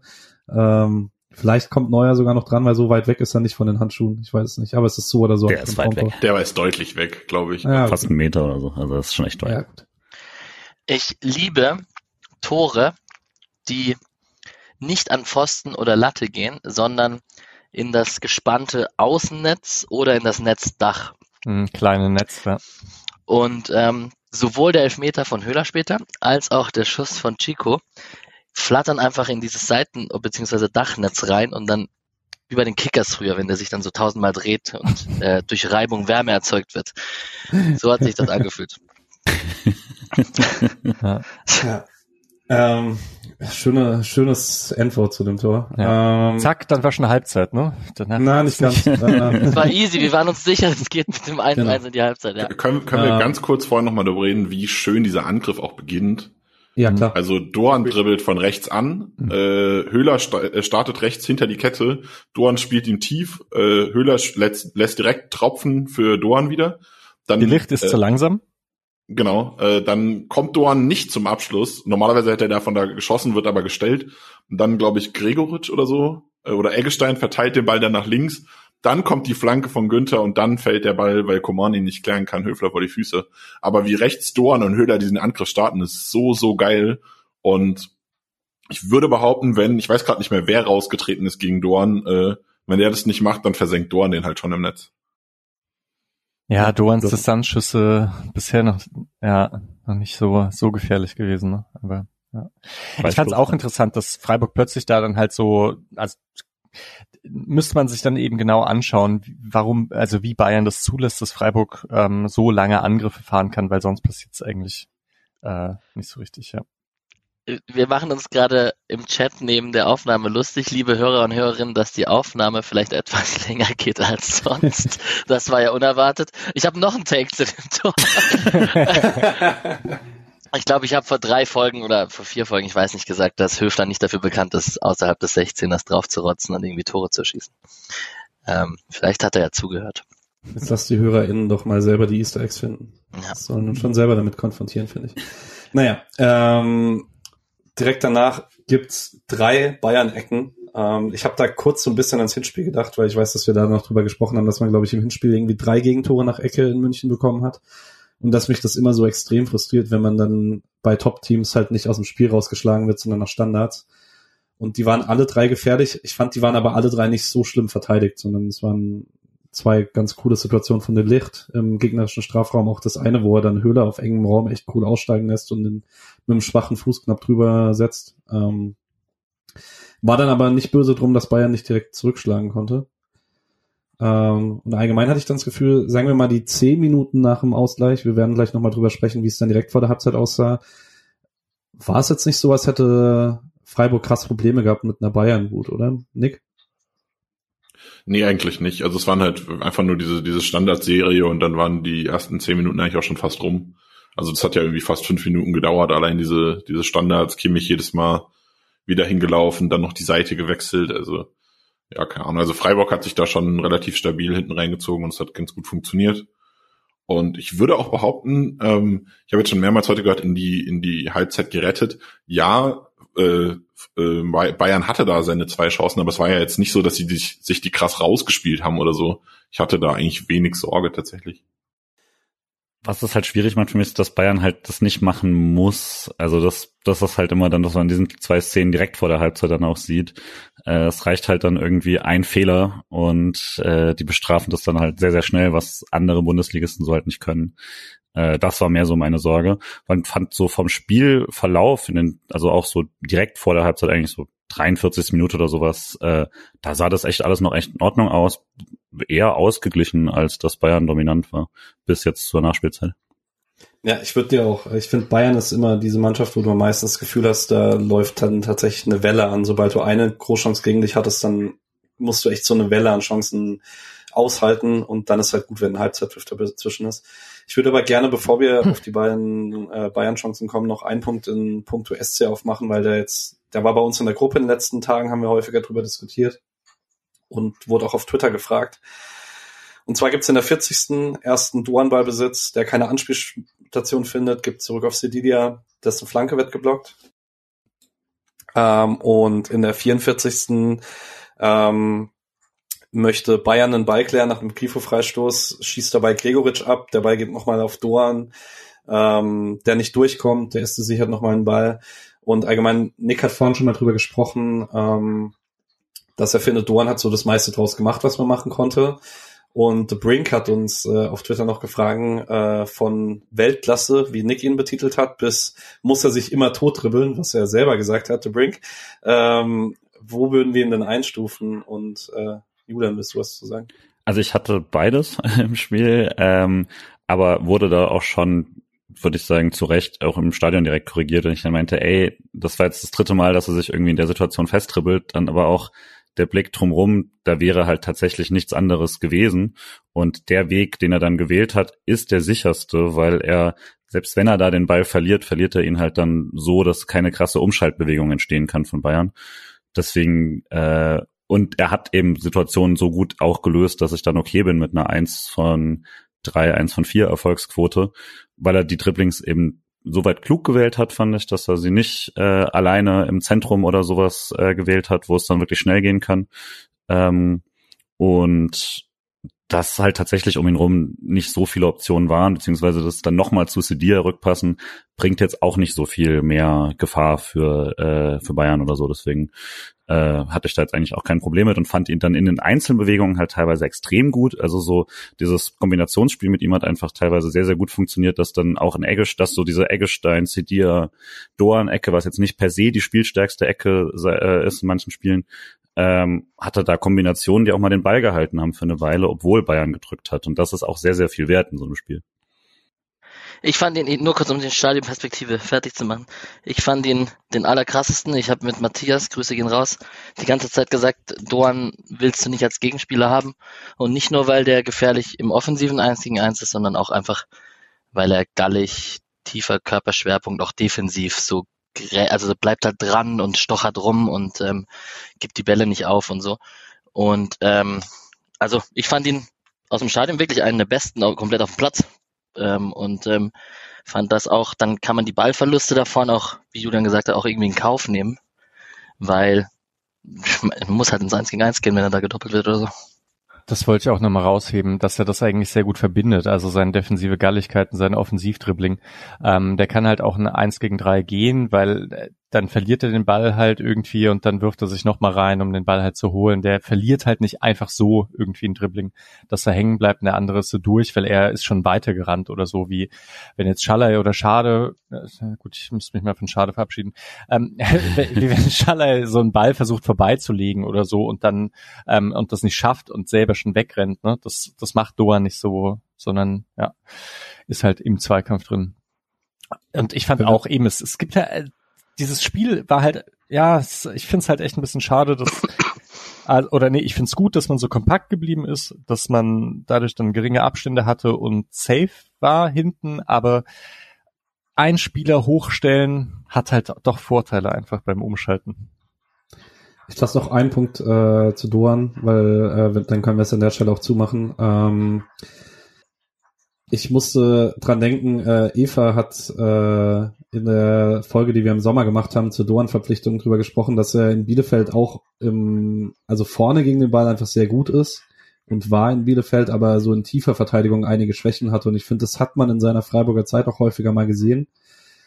Aber das war jetzt schon sehr gut. Da werden wir in der zweiten Halbzeit noch ein paar Szenen haben. Da ist er schon, ähm, scheint er einen Schritt gemacht zu haben. Ich würde mich ja. in meiner offensiven Beurteilung tatsächlich einfach hinter Christian Streich verstecken. Äh, also ich denke, dass er defensiv krass war, sind wir uns alle einig. Und Streich sagt, äh, Litz Doran hat auch ein super, auch ein super Spiel mit dem Ball gemacht, weil wir immer wieder Befreiung hatten über die rechte Seite. Das war wichtig. Und darüber, dahinter würde ich mich einfach verstecken und sagen, dass meine Meinung da sehr gerechtfertigt ist. Top. Äh, gehen wir zu den beiden Chancen für Bayern. Ähm, es gibt erst in der 45. so eine Situation, die du gegen Top-Team einfach nicht haben möchtest. Äh, Balleroberung Freiburg und dann aber direkt wieder ein Ballverlust, während so die Ketten denken, sie können mal nach vorne laufen. Upamecano läuft, trippelt dann von der Mittellinie aus an, geht tief, schickt Müller rechts in den Strafraum, der eigentlich eine ganz gute Abschlusssituation hat und sich trotzdem für einen Querpass zu Schuppomoting entscheidet. Äh, Flecken wehrt ihn ab aber ähm, Choupo-Moting wäre dann auch im Abseits gestanden. Da bin ich echt nicht böse drum, dass Müller nicht den Abschluss selber sucht, weil das wäre, glaube ich, nicht ungefährlich geworden. Ähm, und zwei Minuten später ist es wieder Müller. Ähm, diesmal ist es aber ein bisschen andere Situation. Äh, Koman über die rechte Seite ähm, geht mal an Günther vorbei, flankt den Schaf in die Mitte. Äh, Flecken ist nicht so ganz glücklich. Ähm, ich weiß gar nicht, ob er überhaupt probiert, den zu fangen. Auf jeden Fall wehrt er ihn nach vorne ab, äh, wo Müller steht, der einen Abschluss bekommt und aber nur Matthias Ginter auf der Linie findet, ähm, der den Ball genug geklärt bekommt, dass Flecken ihn dann zumindest reaktionsschnell wieder Vorschub aufnehmen kann. Ähm, möchte jemand was zu den zwei Szenen sagen? So. Ich mach mal den Start. Ähm, Flecken nicht so ganz glücklich würde ich äh, drastischer sehen. Wenn da ein Gegentor fällt, würden wir da von einem klaren Torwartfehler meiner Meinung nach schon fast sprechen, Mhm. so gut Flecken auch ist und wir ihn feiern. Und ähm, ich wurde wahnsinnig, das, also ich würde generell wahnsinnig jetzt aus Stadionperspektive, dann kommt man nach Hause und versucht sich die Highlights anzuschauen und ja, es gab ein komplettes Real Life, aber solche Szenen wie die erste Szene, die du angesprochen hast, die kommen halt in den Highlight-Videos nicht vor. Und ich finde, nur weil es abseits ist oder nur weil es nicht gezählt hätte, heißt das nicht, dass das nicht eine sehr, sehr gefährliche Chance für den jeweiligen Verein war. Und so. Nur generell finde ich, dass solche Sachen, solche Szenen vorkommen sollten. Ich möchte ganz kurz Günther in Schutz nehmen. Äh, Coman ist nicht Günther weggelaufen, sondern Coman war gerade im Halbraum und Günther hat eins gegen eins Müller verteidigt. Und Coman kam irgendwo so aus dem Höfler-Gulde-Bereich und ist dann rechts tief gezogen und Gulde hat ihn dann tief verteidigt und hat halt verteidigt, Mhm. dass er nicht vorbeigeht, aber dann kam halt die Flanke. Also das wollte ich nur erwähnen, weil äh, Günther gegen Coman wirklich ein sehr gutes Spiel gemacht hat. Und das wäre eine Szene gewesen, die hätte dann nicht zugepasst und äh, ja, war nicht er. Ja, Ähm, guter Punkt. Und bei der größeren Chance eben, also der Ballverlust war ja von Chico und äh, der war schon extra ärgerlich, weil ich, weil ich fast sein unfassbares Traumtor damit äh, quasi selber ein bisschen kaputt gemacht hätte, weil er geht auch danach nochmal so ins Tripling und das war schon fast lässig, was er da macht, ne? So ein bisschen mit, mit, äh, mit Kunststückchen und sowas und dann darfst du natürlich da halt echt nicht verlieren. Ähm, das war vermutlich so sein großer Fehler in der Halbzeit und war dann sehr froh, dass der nicht bestraft wurde. Äh, fand Flecken da auch richtig krass, wie er den dann geholt hat. Auch wenn es dann nicht gezählt hätte, wenn es als E-Abseits wäre und so, aber äh, was Flecken, wie schnell Flecken da noch dran ist, ist krass. Mhm. Erinnerte an diese Höfler, äh, Höfler-Passage, wo er irgendwie mehrere Dinge hatte vor ein, zwei Jahren oder vor zwei Jahren eher. So ge gegen Dortmund Reus, weiß ich noch, da, also Mhm. ja, manchmal ist er zulässig einfach und ähm, denkt Nee. immer erst zwischen Körper, äh, erst zwischen dem Gegner und Ball und bekommt dann ein bisschen Körper und dann kriegt er, dann fällt er hin. Ich widerspreche da seit 100.000 Jahren, weil du kannst nicht äh, so lässig dauernd anspielbar sein und der Höfler sein, Hm. der du bist, ohne diese Schnitzer einmal im Spiel drin zu haben. Also irgendwas, das muss man in Kauf nehmen, meiner Meinung nach. Ja, ja, okay, guter Punkt. Ist schon klar. Lässigkeit, äh, ja, sonst gibt's halt die Lässigkeit auf der anderen Seite nicht, ja. Ja, ich würde auch noch behaupten, dass eine, eine Situation diskutieren, äh, weil die noch ein bisschen rumging und weil ich da am Tablet echt Angst hatte, bis dann zum Halbzeitpfiff, dass es noch eine VAR-rote Karte gibt, weil ich es nicht gut gesehen habe. Ähm, und zwar gibt's auch den Zweikampf Ginter gegen Choupo-Moting, Hm. ähm, wo es gab halt, es nervt halt, dass es tatsächlich keinerlei Wiederholung davon gab. Es gibt nur diese totale, wo man erahnen kann, dass es vielleicht einen Kontakt gibt. Ich meine, es ist so oder so, selbst wenn es einen Kontakt gibt, ist es albern, dass sich Bayern-Fans so drüber aufregen, weil das ist dann im maximal die gleiche Situation, wie wir später Gregoritsch über Meccano haben, nämlich einen Stürmer ohne Ballkontrolle, der gefault wird vom letzten Mann, dann ist es maximal gelb. Ähm, habt ihr im Stadion irgendwas von mitbekommen, Julian Alex? Ja, also ich habe gesehen, dass er da fällt und dachte sofort, ähm, dass das natürlich gefährlich ist in der Situation, aber ich fand auch sehr deutlich, dass er fällt nach zwei Schritten sozusagen, die nicht mehr eindeutig von dem Impact waren. Ähm, und habe daher eigentlich, also habe natürlich, hatte auch die Sorge, aber ähm, das, ja, also ich hatte dann schon eigentlich den Eindruck, dass alles richtig entschieden war. Und jetzt, wo ich es im TV gesehen habe, sehe ich, was quasi, wo, warum man Leute das nochmal ansehen wollen. Und ich würde sagen, am Schluss passt das so. Also das hätte mir auch nicht gereicht dafür, dass er sehr eindeutig nicht deswegen fällt. Ja, also man glaub, die sieht halt Bayern wirklich, wenn, man- wenn man es anschaut, man sieht, er schaut nach oben zum Ball, dann schaut er nach vorne, dann sieht er, Flecken steht schon am 16er und wird safe vor ihm an den Ball kommen, dann lässt er sich fallen. Ja. Also dieses klassische, äh, ich habe einen Kontakt gespürt, ich versuch's noch, sehe, ich komme nicht mehr ran und lass mich fallen und das ist halt dann. Man kann argumentieren, dass Ginter ihn ja trotzdem berührt, aber rot ist es in keinem Fall, maximal gelb und dann, also eigentlich nicht mal das mit dem Ball, der weg ist, von daher, ja, keine Ahnung. Die Bayern denken halt, glaube ich, an die Super Meccano-Szene aus dieser Saison, wo der äh, glatt rot bekommen hat für ein Streicheln. Gegen wen war denn das? Habt ihr das noch im Kopf? Na, egal. Du Ja. bist muted, Patrick. Sorry, Gladbach und Tyram oder Player. Also. Ah, ja. Okay, ähm, ich würde ohne großes Halbzeitfazit, wir sind eh lang und wir reden ja über alles, äh, direkt in die zweite Halbzeit gehen. Und die startet eigentlich ganz spannend, weil sie bei beiden Mannschaften mit einem Angriff startet, wie man ihn sich, glaube ich, für die jeweilige Mannschaft vorstellt, wenn man so einen Standardangriff aufmalt. Ähm, 46. gibt's erst für Bayern die Szene, die wir vorhin besprochen haben. Upamecano spielt auf Choupo-Moting, der ihn für Kimmich ablegt, der da mal Raum hat und Sané links schickt. Das, ich habe nicht ganz die Auflösung gesehen, ob es tatsächlich abseits ist. Es wird auf jeden Fall als abseits gepfiffen. Sanés Ablage wird aber auch abgefangen in der Mitte. Und auf der Gegenseite gibt's wahrscheinlich den schönsten Freiburger Angriff ähm, über Grifo, der auf Höhler spielt, den direkt zurückbekommt, wieder auf Höhler spielt, der links Günther schickt und im Rückraum Doan findet, er hat äh, und ich weiß gar nicht, der sieht unspektakulärer aus, dadurch, dass er zur Ecke geblockt wird, aber der sieht vom Flugwinkel her sehr gefährlich aus, der Abschluss von Doan. Ähm, hätte schwer werden können für Sommer. Auf jeden Fall ist Streich da sehr mitgegangen an der Seitenlinie für den Angriff. Das war vielleicht sogar eine der schöneren der Saisons, könnte man sagen. Ich, nur weil du gerade Flugwinkel sagst, möchte ich kurz sagen, aus unserer Stadionperspektive, du kannst nichts einschätzen, was Höhe betrifft.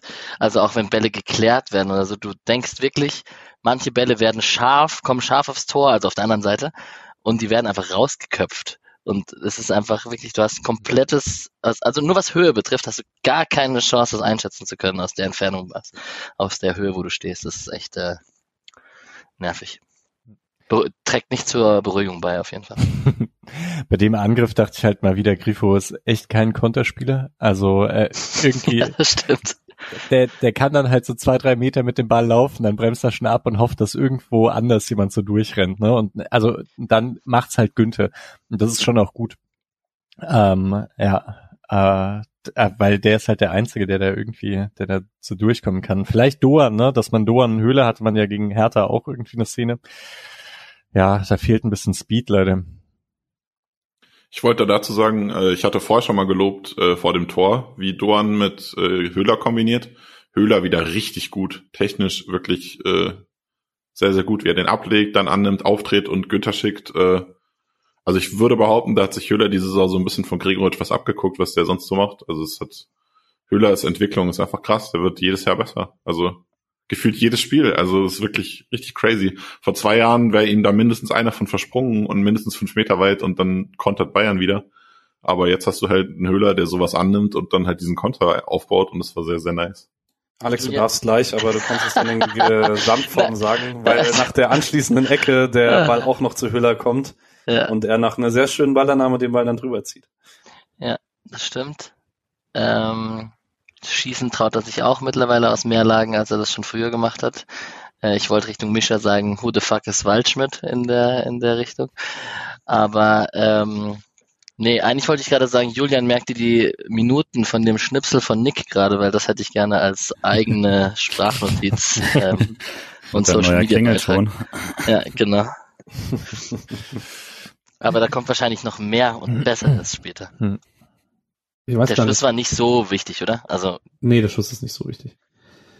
Ähm, in der 52. Äh, gibt es einen Schuppomoting-Abschluss. Ich glaube, es ist ein einziger im Spiel. Ähm, aus knapp vom 16er Rand den Flecken äh, hält.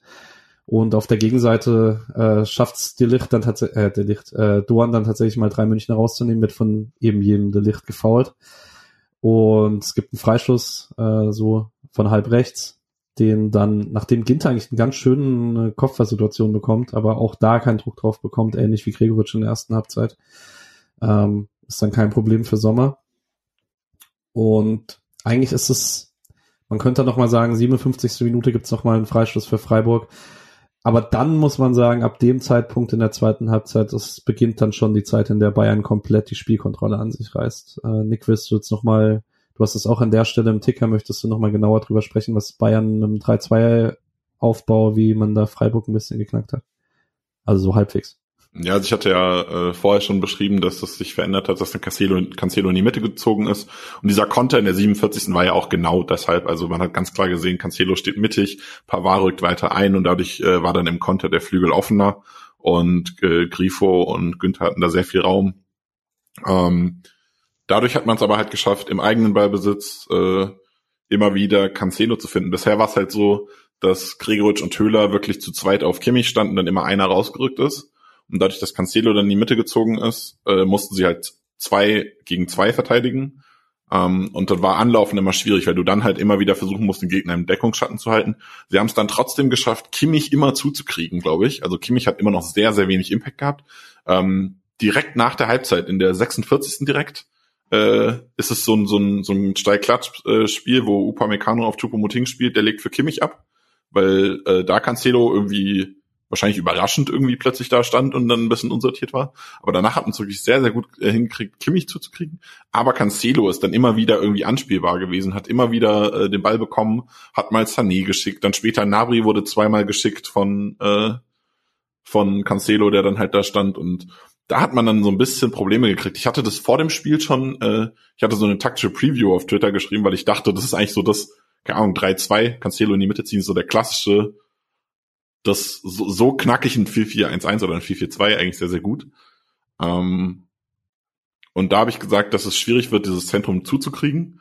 Freiburg hat dann ähm, zum einen die Stürmer noch weiter zurückgezogen, hat einfach nicht mehr angelaufen, also quasi beide in Manndeckung genommen. Und zudem ist dann halt Doan noch sehr weit eingeschoben, dass du eigentlich stellenweise sah es aus, als würde man 4-3-3 spielen, als wäre Doan ein rechter, rechter zentraler Mittelfeldspieler.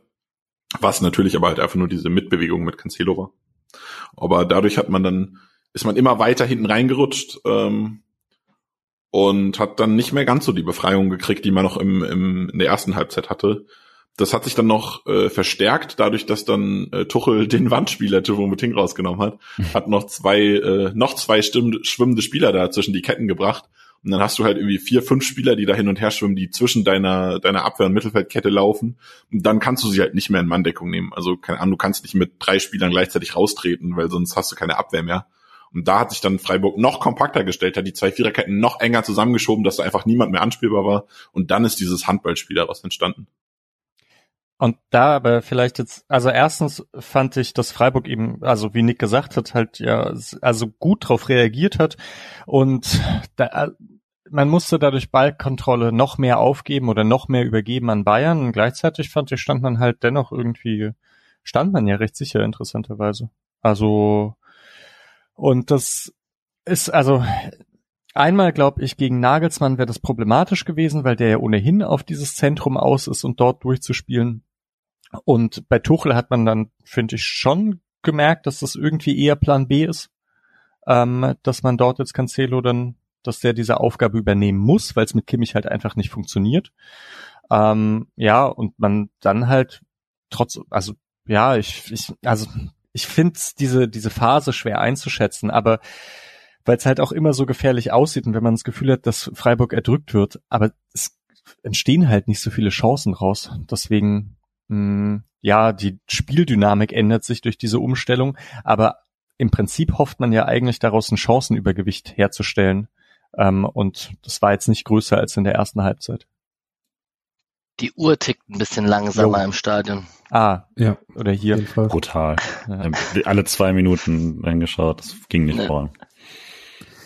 Ähm, Nick hat jetzt gerade schon den Doppelwechsel angesprochen. Direkt davor müssen wir noch über eine Szene kurz sprechen, auch wenn sie für Spieltaktik völlig unspannend ist. Ähm, Cancelo bleibt dann nochmal links draußen, ähm, geht an Cedilia vorbei, der ihn fault. Äh, da gibt's Gelb und Freistoß, ist, glaube ich, zu Recht so.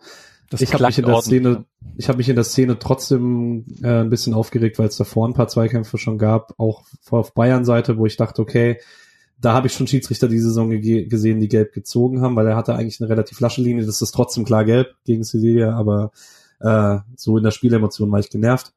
Ähm, und beim anschließenden Freistoß flankt Kimmich und Pavard verlängert den. Und der sah erst so aus, als würde er sich hinten einfach ins lange Eck reinsetzen, klatscht dann aber auf die Latte. Da hatte man ein bisschen Glück.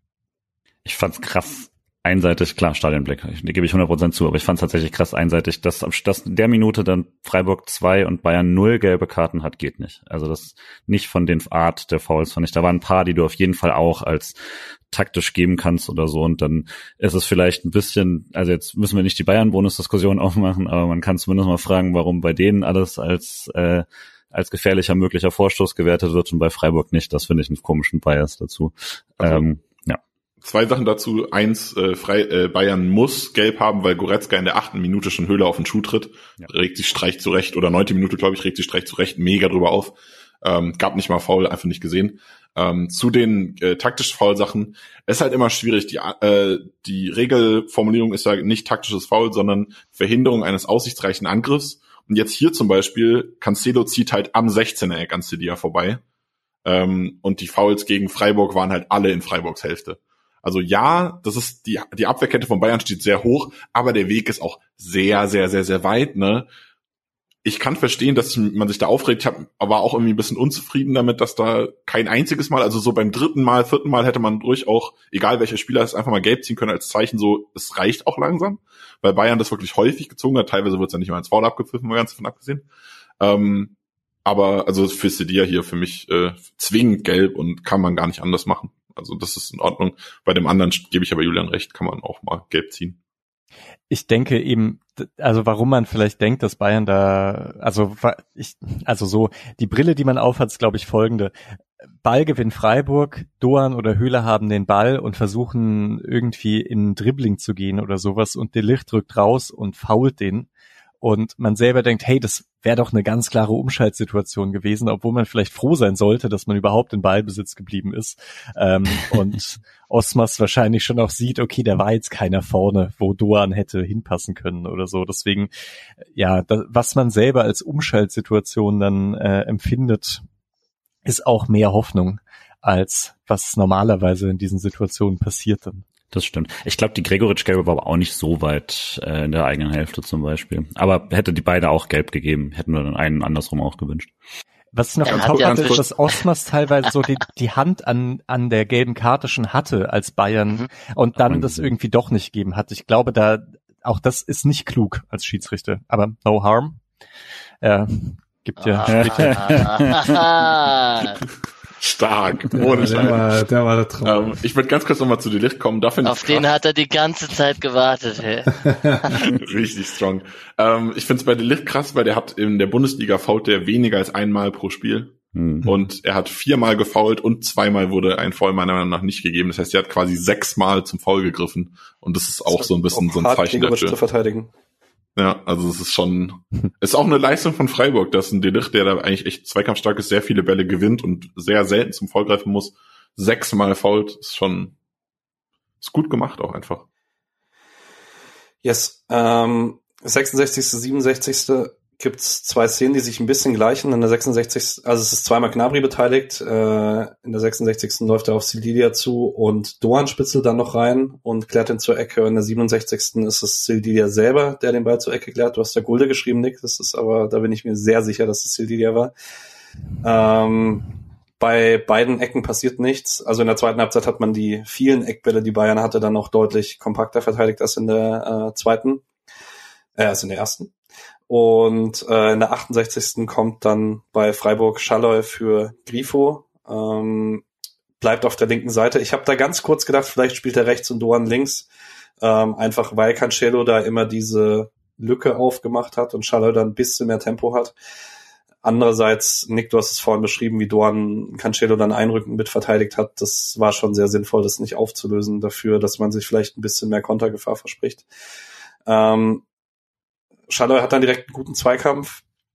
Ähm, ich schiebe hier jetzt gerade mal rein, äh, der Louis hat auf Twitter geschrieben, ähm, wie wir den Schalloy beurteilt haben. Ähm, er schreibt selber, ähm, dass es ihm gut gefallen hat, dass er findet, dass man ihm wieder mehr Spielzeit bekommen sollte, auch wenn man ihn ins Schaufenster stellen will. Das, das ist mir immer relativ egal. Ähm, Frage ist dann tatsächlich für wen. ähm, wie fandet ihr den Schaller in den 22 Minuten? Misha?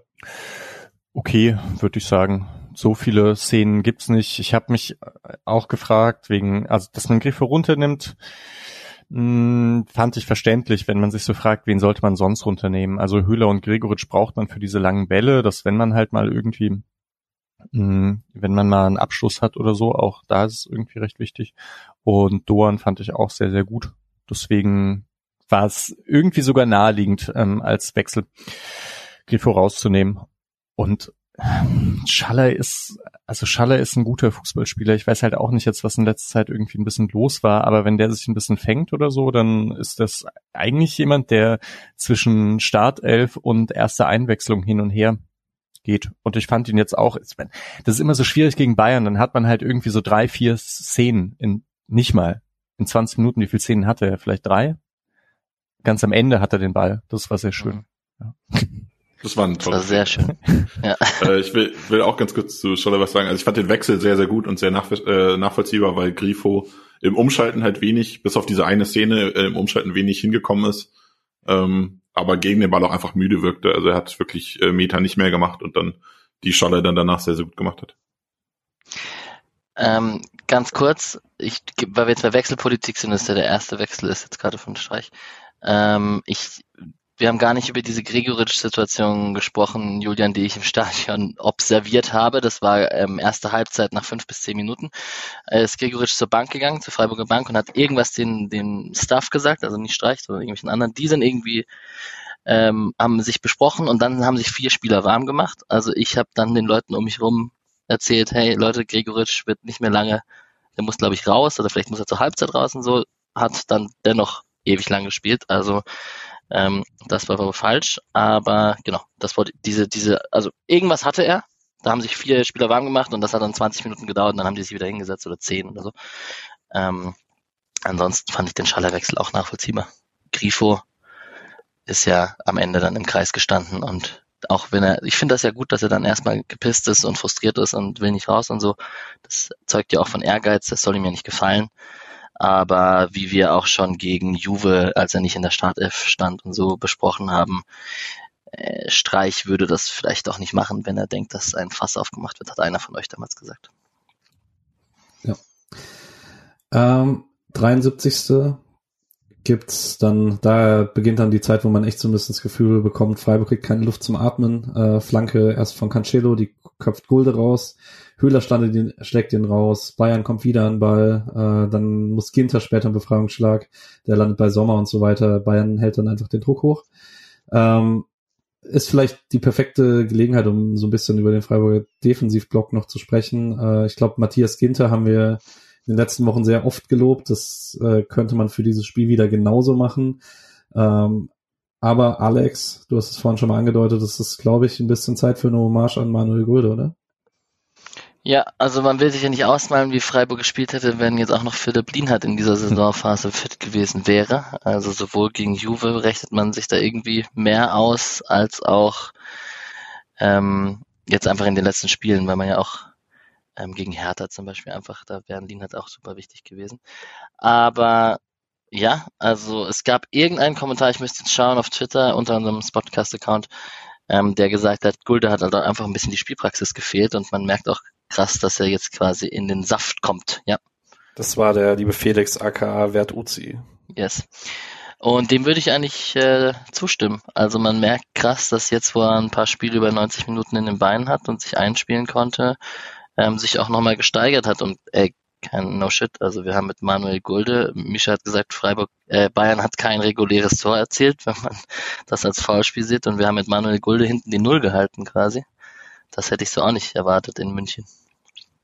Ich möchte einen sehr lobenden Take gegenüber Gulde aufmachen und würde behaupten, in diesem Spiel hätte Lienhardt nichts besser machen können, als Gulde es gemacht hat. Ja, das kann sein. Also klar, gegen Hertha haben wir ihn, glaube ich, alle vermisst, weil es da halt dann auch um Aufbausituationen geht, mit dem linken Fuß auch und so. Das ist halt einfach, ja, er ist halt nicht Philipp Lienhardt. Aber er hat, er war der beste Manuel Gulde, der er sein konnte am Dienstag auf jeden Fall. Ja, also Philipp Lienhardt ist schon auch jetzt defensiv ein bisschen quirliger und schneller auf den Beinen als Manuel Gulde. Also jetzt, äh, ob er das jetzt defensiv schlechter gemacht hätte als Manuel Gulde, würde ich jetzt mal bezweifeln. Nee. Nee, so war das auch nicht gemeint. Das war kein Zweifel an Lienhardt, sondern einfach Gulde hat defensiv auf Lienhards Level performt und Ja, offensiv okay, hätte unterschreibe keinen. Impact mehr bekommen. Und generell vielleicht, Manuel Gulde, hat auch irgendjemand geschrieben, ich zitiere das jetzt, aber ähm, war früher, also das Rechtsfuß war rechter Innenverteidiger bei uns, als er zu uns kam, war nicht, war immer linker Innenverteidiger. Der hat bei Freiburg fast immer links gespielt. Also auch Okay, neben also- Lienhardt immer links, neben Koch immer links. Gulde hat immer links gespielt, den Take habe ich nicht verstanden. Nee. Gulde hat früher, hat früher schon rechter Verteidiger. Gulde ist doch schon Nee, 100 man Jahre da. Gulde hat früher äh, linker Innenverteidiger gespielt mit Kevin Schlotterbeck Kevin zentral Schlotterbeck. und Aber Gulde ist ja noch länger da. Gulde ist doch Ja. in der Ja, zweiten. aber, aber Er hat Gu- neben Chalaso Yunchu mal in der, mal rechts gespielt. ja, aber- also, Genau, aber so Gulde hat die letzten zwei oder drei Jahre oder so. fast immer links gespielt. ja, ja, genau, die letzten Jahre fast, Das also häufig, ne? Ja. Ich wollte dazu kommen, dass er auch oft in der Dreierkette dann auch den linken Innenverteidiger gespielt hat und man ihm mittlerweile auch in einer Viererkette als linken Innenverteidiger, also er ist auch im Spielaufbau einfach besser geworden, hat sich Sachen zugetraut, ist auch mal angedribbelt und so und das finde ich gegen Bayern München einfach für einen Manuel Gulde erwähnenswert. Ähm, und wenn wir gerade bei Defensivverbund sind, so wie der SC es gespielt hat, wir haben jetzt gar nicht so viel über Eggestein gesprochen, außer negativ bei dem beim Gegentor. Maschine. Und das ist ein bisschen unfair, weil er kommt halt nicht in den großen Szenen vor und das liegt daran, dass er sie verhindert hat regelmäßig. Äh, auch oft, indem er sich eben dann wirklich noch mit in die Verteidigung fallen lässt, aber auch oft, indem er in der richtigen Sekunde rausgegangen ist und so. Ähm, ich fand ihn so von, gerade eben von oben gesehen, echt, echt gut. Ähm, richtig oft aufgefallen, wie dann äh, er einen Schritt zur Seite macht, schon die halbe Sekunde vorher erahnt, was quasi Bayern da machen möchte. Das Verschieben hat super gut geklappt. Bei den Strafraumsituationen, der eine Block, den wir schon hatten, äh, ist gut, aber das hat er ein, zwei Mal noch gemacht. Ähm, also ich war, war echt begeistert von seiner Leistung. Das passt so ein bisschen zu den letzten Wochen, äh, wo er halt einfach sehr, sehr gut spielt. Und ähm, dafür, dass er, dass wir ja auch schon Phasen hatten, wo man diskutiert hat, was man denn dann mit der Position neben, Höf, äh, neben Höfler machen soll und so, ähm, fand ich, fand ich gut. Also hat mir Spaß gemacht. Die Überleitung hast du mir jetzt schön gebaut, weil wir hatten den Block noch nicht. Äh, aber direkt die Minute danach ist dieses Sané-Dribbling durch Ups. drei, vier Freiburger. äh, und er nimmt den Abschluss vom 16er und Eggestein blockt den. Ähm, gut gemacht von Eggestein. Starkes Dribbling von Sané allerdings auch. Ich wollte mit Ähm, meinem Eggestein-Lob bis zu der Szene warten, aber ich kann mich hundertprozentig anschließen. ist, ist, mein, ist mein viertbester Spieler Äh, in meiner Benotung gewesen. wir sind also bei- sehr gut. Wir sind bei Minute 90 von der Spielbesprechung. I'm sorry. Das ist okay. ähm, wir kommen dann in eine kleine Phase, in der Freiburg äh, nochmal für Luft sorgt. Ähm, Schalloy leitet die ein über links, äh, dann Günther Flanke, die durchrutscht, Doan macht die aber nochmal fest. Und dann gibt's kurz danach nochmal ähm, eine Halbfeldflanke von Günther, die Doan witzigerweise auf Gregoritsch verlängert, passiert auch nicht so häufig. Äh, ganz, ganz Ähm, kurz, äh, Dorn äh, verlängert nicht auf Gregoritsch, sondern legt ab auf Gregoritsch im Rückraum, also er köpft zurück. Das ist Ja, Quatsch geschrieben genau. im Ticker. Ja, okay. Ja, stimmt, war eine Ablage. Es trotzdem, passiert trotzdem nicht so häufig. Äh, und Gregoritsch möchte dann Dorn in den Strafraum schicken, äh, wird dann aber von Kimmich abgefangen. Das hätte fast eine gefährliche Situation werden können. Ja, ähm, dann kommt Sadio Mané bei den Bayern für Leon Goretzka, macht das nochmal ein bisschen intensiver und Sadio Mané hat sich dann vor allen Dingen für die ersten Minuten Manuel Gohl das Gesicht vorgenommen. Ähm, das, da gibt es zwei Situationen. Ähm, Gut, bei der ersten ist, glaube ich, einfach Kopf an Kopf. Da dachte ich erstmal, hey, warum gibt's da keine gelbe, aber er hat den Arm gar nicht im Spiel. Später trifft er ihn dann auch mit dem Arm direkt vor dem vor der Situation, über die wir gleich noch sprechen werden, über die ich mich sehr freue. Ähm, dann gibt's die gelbe für Dayo Upamecano. Ähm, da haben wir vorhin auch schon, haben wir angerissen, äh, klassische Szene. Zwar letzter Mann gegen Gregoritsch, aber Ball geht in die andere Richtung. Gregoritsch hat den Ball eigentlich, glaube ich, gar nicht am Fuß davor. Ähm, ist dann auch keine Notbremse. Oder Klare wird das jemand anders sehen? Klare rote, ja, okay. Danke, Julian. Fettes Lob an dieser Stelle an Mark Flecken, der sieht, dass Gregoritsch diesen Raum hat und einen überragenden langen Ball dahinter spielt. Der könnte noch ein bisschen straight Richtung Tor ziehen, wenn man es bemängeln will. Aber sehr, sehr guter Ball, äh, sehr, sehr gut aufmerksam gewesen, dass er den da schnell ausspielt und dem gehört eigentlich sowohl die gelbe als halt auch der, die Freistoßchance. ja. Und Hatte, ich muss es jetzt kurz erwähnen, weil Ja. wir es nicht, das hatte leichte äh, Höhler Leipzig DFB-Pokal-Vibes, nur dass er nicht so Richtung Tor läuft und dann rot bekommt, logischerweise. Aber das war auch ein Moment, der etwa, also er kam ja auch auf uns zu, so wie auf unsere Seite beim DFB-Pokal. Und ähm, das hatte so leichte, da geht was, Entlastung. Ähm, war ein Momentum, auf jeden Fall. Ja, und man muss auch ehrlich sagen, es gibt danach noch zwei Szenen eigentlich, die wirklich besprechenswert sind. In der 89. eine Bayern-Chance, die gut zum Lucky Punch hätte werden können, wenn Gnabry den Ball sauberer trifft mit links. Ich weiß gar nicht mehr, vielleicht Nick, hast du besser in Erinnerung, wie der Ball überhaupt da landet? Äh, war eine Flanke von, ich glaube, es war Pavard. Ähm, aber also ich muss dazu ganz ehrlich sagen, äh, ich fand die Szene krass ungefährlich, auch wenn es super gefährlich klingt, weil äh, äh, Gnabry hat einen Gegenspieler, glaube ich, und Flecken steht sehr gut und es ist ein sehr spitzer Winkel und er nimmt den halt Volley mit links und alles, was näher am Tor gewesen wäre als sein Schuss, der irgendwie zwei, drei Meter vorbeigeht, hätte halt Flecken einfach easy gehabt. Also, ja. Das ist so ein Ja, Klassiker, glaube ich, gegen bei bei so Spielen gegen Bayern. Wenn so eine Chance, also wenn Freiburg so eine Chance hat, Ja. dann denkt man da halt irgendwie so noch noch vier Tage später dran, dass wenn der perfekt in den Winkel geht, dann ähm, ist es ja super. Und bei Bayern da rechnet man einfach damit, dass die alle fünf Minuten genau so eine Chance haben und dann dann das stimmt ja auch, ne? Also so gefährlich ist es da gar nicht. Ähm, aber ja, da merkt, ich glaube, daran merkt man oft schon auch, wie die grundsätzliche Chancenverteilung so ist. Ja. Ja, und dann kommen wir eigentlich zur letzten Szene des Spiels. Die wird aber, glaube ich, ein bisschen Zeit in Anspruch nehmen. Äh, unspektakulärer nochmal Zweikampf Gulde Manet im äh, Mittelfeld. Manet trifft ihn mit dem Arm im Gesicht. Äh, wir könnten jetzt eine ausführliche Diskussion darüber starten, wie Sadio Manet bei den Bayern aussieht, aber ich glaube, das sollen die Bayern-Podcasts übernehmen. Ähm, es gibt Gelb für Manet. Der Freistoß wird äh, Freiburg typisch auf Matthias Ginter gechippt. Allerdings macht man das gar nicht so häufig, wenn Grifo nicht draufsteht, ähm, sondern Günther macht das in der Szene. Darf ich ganz kurz? Ähm, ich habe Julian im Ohr, der ja so halb hinter mir stand, also mir sehr gut ins Ohr sprechen konnte oder ich alles gehört habe. Was, also ich habe jeden Take sehr gut verstanden. Das war Und, gelb. ähm, nee, nee, er fand, oder du kannst gleich äh, selbst was dazu sagen, aber die Freistoß, die, die, die, wenn man dann Freistoß hat und so, dass man sehr hoch stand mit sehr vielen Spielern und das sehr mutig war, dass nicht viel Absicherung, falls man in den Konter rennen könnte, etc. zu so einer späten Stunde im Spiel. Ja, und das schon die, eigentlich die ganze Zeit, auch so die letzten 15 Minuten, als man ein paar Mal so Freistöße hatte, stand Freiburg echt hoch und immer höher jedes Mal. Und ich hatte im Stadion nicht den Mut, den der SC hatte, äh, für den er dann belohnt wurde. da Freistöße muss gab man es auch vielleicht- genug. Kam, also, da ist ga, gab's einige. hm, nicht so viel draus Sorry. geworden, leider.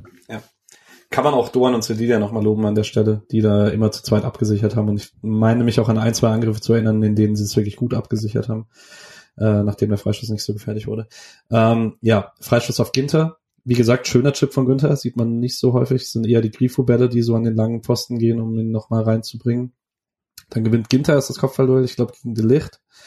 Ähm, Höhler gewinnt das Kopfballduell nochmal. Der Ball geht zu Höfler, der sich dachte, ach, warum nicht noch ein zweites äh, Distanzschuss-Tor? Wobei, war aus, innerhalb vom Strafraum. Ähm, und warum Musiala so in den Ball reinspringt, ich weiß nicht, ob er es selber beantworten kann. Ich finde schön, dass er so reingesprungen ist. Ähm, auf jeden Fall geht er erst an seinen Körper, dann in den Arm. Ähm, gab dann, also für mich gab es ein bisschen Verwirrung, weil ich mir nicht mehr ganz sicher war mit dem Regelwerk, ob das dann ein Handspiel ist oder nicht, aber dachte dann, wo die erste Wiederholung kam, aber auch relativ klar, okay, ist dann Handelfmeter. Ähm, hat, glaube ich, keiner hier eine gegenteilige Meinung, oder? Hand, Stadion sowieso nicht. Hand gar nicht gesehen, nur Schiri-Arm auf Elfmeterpunkt gesehen und äh, ja, wir reden gleich darüber, wie wir dann darauf reagiert haben. Aber das Alle Freiburger Arme gehen hoch. Das war den Arm, den ich wirklich gesehen habe. Und das war sofort klar für mich. Das muss gehen. Ja, Äh, das Ding zur Szene nochmal, äh, was viele immer nicht verstehen, ist, dass äh, vom Körper abgefälscht an den Arm äh, den Arm nicht äh, unstrafbar macht, weil Musiala halt mit beiden Armen über dem Kopf halt so reinspringt. Ähm, die Szene, um die es im Regelwerk da immer ging, wenn sowas ist, ist, wenn du, wenn ein Ball hoch in den Strafraum fliegt oder so und du willst ihn köpfen und er rutscht dir über den Kopf und dann an den Arm oder so, der da hinten oben ist, aus der Kopfballbewegung heraus. So natürlich aus der Kopfbewegung heraus, du nimmst den Arm hoch und möchtest den Kopf so, so nach vorne drücken, rutscht am Ball vorbei und dann geht der Ball in den Arm. Das ist so selbst angeköpft in Anführungszeichen. Äh, aber dieses, äh, wenn du mit dem Arm strafbar reinspringst und er rutscht von deinem Körper an den Arm, dann bist du ja trotzdem mit dem Arm in der Schussbahn reingesprungen und dann bist du auch selbst schuld, wenn der, wenn der Ball an den Arm geht. Also für mich äh, 100 Prozent, also selbst äh, auch dann klar, äh, VAR-relevant und was ich nicht alles. Also klarer Fehler, wenn er den nicht gibt und entsprechend auch richtiger Elfmeter. Das ist auch Absicht. Also man denkt immer, klar wollen Spieler im Strafraum nicht mit der Hand den Ball aufhalten, weil sie wissen, dass es Elfmeter gibt. In dem Sinne ist es dann vielleicht keine Absicht, aber man hat, also man hat halt diesen Reflex, wenn man sich dem Ball entgegen ähm, entgegenstellt, dass man die Arme mitverwendet und in dem Sinne, also man nimmt den Arm nur so hin, wenn man den Ball aufhalten will. Deswegen ist es Absicht. Also ja, das ganz im Und Sinne. natürlich weiß Musiala äh, wenn er so nicht reinspringt, dann knallt dieser Ball da links oben in den Winkel, weil Chico Höfler einfach noch so einen auspackt. Und Absolut. So das gibt er auch lieber gewesen. ja, das stimmt. Ja, der Einzige, der meckert, ist übrigens Kimmich. Musiala geht einfach weg. Ja. Der, der ist still, ist von sich selbst angepisst und geht weg. Also daran merkst du auch schon, das war safe, klar. Ich habe euch gerade ein Standbild geschickt aus der Situation und finde es wunderschön, wie die Licht quasi live vormacht, ja. wie man da rangeht, ja. weil beide Arme hinter dem Rücken verschränkt. Manuel Gulde macht das auch zur Perfektion übrigens immer. Der steht auch immer, der geht auch immer so in Zweikampf. Weil er, so einen, weil er so einen kassiert hat. Ne? Ja, das kann auch sein, dass es Learning ist. Ja, vielleicht macht es Musiala demnächst auch nicht mehr so. Auf jeden Fall ist es ein sehr schönes Bild, weil äh, zwei unterschiedliche Spieler das sehr unterschiedlich machen. Ist die restliche klassische Stürmer im eigenen Strafraum-Ding. Hm. Ja, die restlichen Bayern-Spieler gehen auch erst danach hin, nachdem Kimmich quasi anfängt zu stürmen, rennen danach alle hin. Die ersten sechs Sekunden oder sowas ist da niemand. Also die wissen alle, ja. Ja. Auch Delicht, an Delichts Gesicht siehst du es am meisten, weil der hat es genau in seinem Blickwinkel. Äh, ich muss euch kurz die Story erzählen. Teile dieser Gruppe kennen ihn schon, äh, kennen die Story schon. Äh, für mich war es die längste Minute meines Lebens, ähm, weil wie gesagt, anderthalb Minuten Verzögerung und dann dauerte das ein bisschen in der Ausführung und ich musste wissen, also erstens mal bleibt der Elfmeter bestehen und zweitens ist er drin. Äh, also habe ich mein Handy dann doch zu mir genommen, habe diese Spotcast-Gruppe aufgemacht und die letzte Nachricht, die ich gesehen habe, war, wie der liebe Urbo geschrieben hat, Höhler und dann Nein mit einem traurigen Smiley, weil er sich halt, ich glaube, weil Urbo einfach an diesen Elfmeter gegen Düsseldorf vor vier Jahren denken musste und sich so dachte, warum schießt Lukas Höhler hier? Und in dem Moment wurde mir das Handy aus, ähm, aus der Hand gerissen und wurde mir weggenommen. Und ich war halt für eine Minute, anderthalb völlig überzeugt davon, dass dieser Elfmeter verschossen wird. Und das war der, die härteste Minute meines Lebens, glaube ich, so gefühlt. Ähm, hab mir das Handy dann danach genommen, um zu gucken, äh, ob das Spiel auch vorbei ist. ähm, wie war denn Gedanke im Stadion? Alex, wie groß war das Selbstvertrauen in Lukas Höhler? Also dein, dein Vertrauen in Lukas Höhler. Vielleicht kann ich erstmal andersrum sagen. Ich ah. habe da mitbekommen, dass Alex nämlich plötzlich neben mir schreit, steht da Lukas Höhler? Und ich habe vorher gar nicht hingeschaut. Und ich dachte so, hä, was, was von was redet er dann? Ja, das. ja, jahrelange Lukas Höhler Feierei und Verteidigung äh, sind durch meinen Kopf geflogen und äh, ich konnte nicht glauben, so, wenn er verschießt, scheiße, was bedeutet das? Wenn er ihn macht, scheiße, was bedeutet das? Also alle Szenarien sind da kurz durch in meinem Kopf. Ähm, ich muss an dieser Stelle Jane erwähnen, die neben mir mir stand und wir haben, also Jana und ich, also komischerweise war das für mich dieses, diese Wartezeit bis zu diesem Elfer und dieses, diesen Gedanken, was das bedeuten könnte, wenn er ihn macht auf unserer Seite, war für mich fast emotionaler als der Moment, als er getroffen hat. Das heißt, ich wurde in dem Moment schon komplett wahnsinnig und hippelig. Und Jana und ich haben uns so angeguckt, hatten schon so feuchte Augen und haben so gesagt, oh Gott, was, was, wenn er den macht? Oh Gott, ich kann es nicht glauben, ich kann das alles nicht aus. Ähm, das war alles sehr, sehr crazy. Auch alle Menschen um uns herum, alle Freiburg-Fans, ähm, Matthias und so, wir konnten es alle nicht glauben und hatten schon so dieses Vorgefühl, oh Gott, wenn er den jetzt gleich macht, was bedeutet das? Aber es war furchtbar auch auf eine Art und Weise.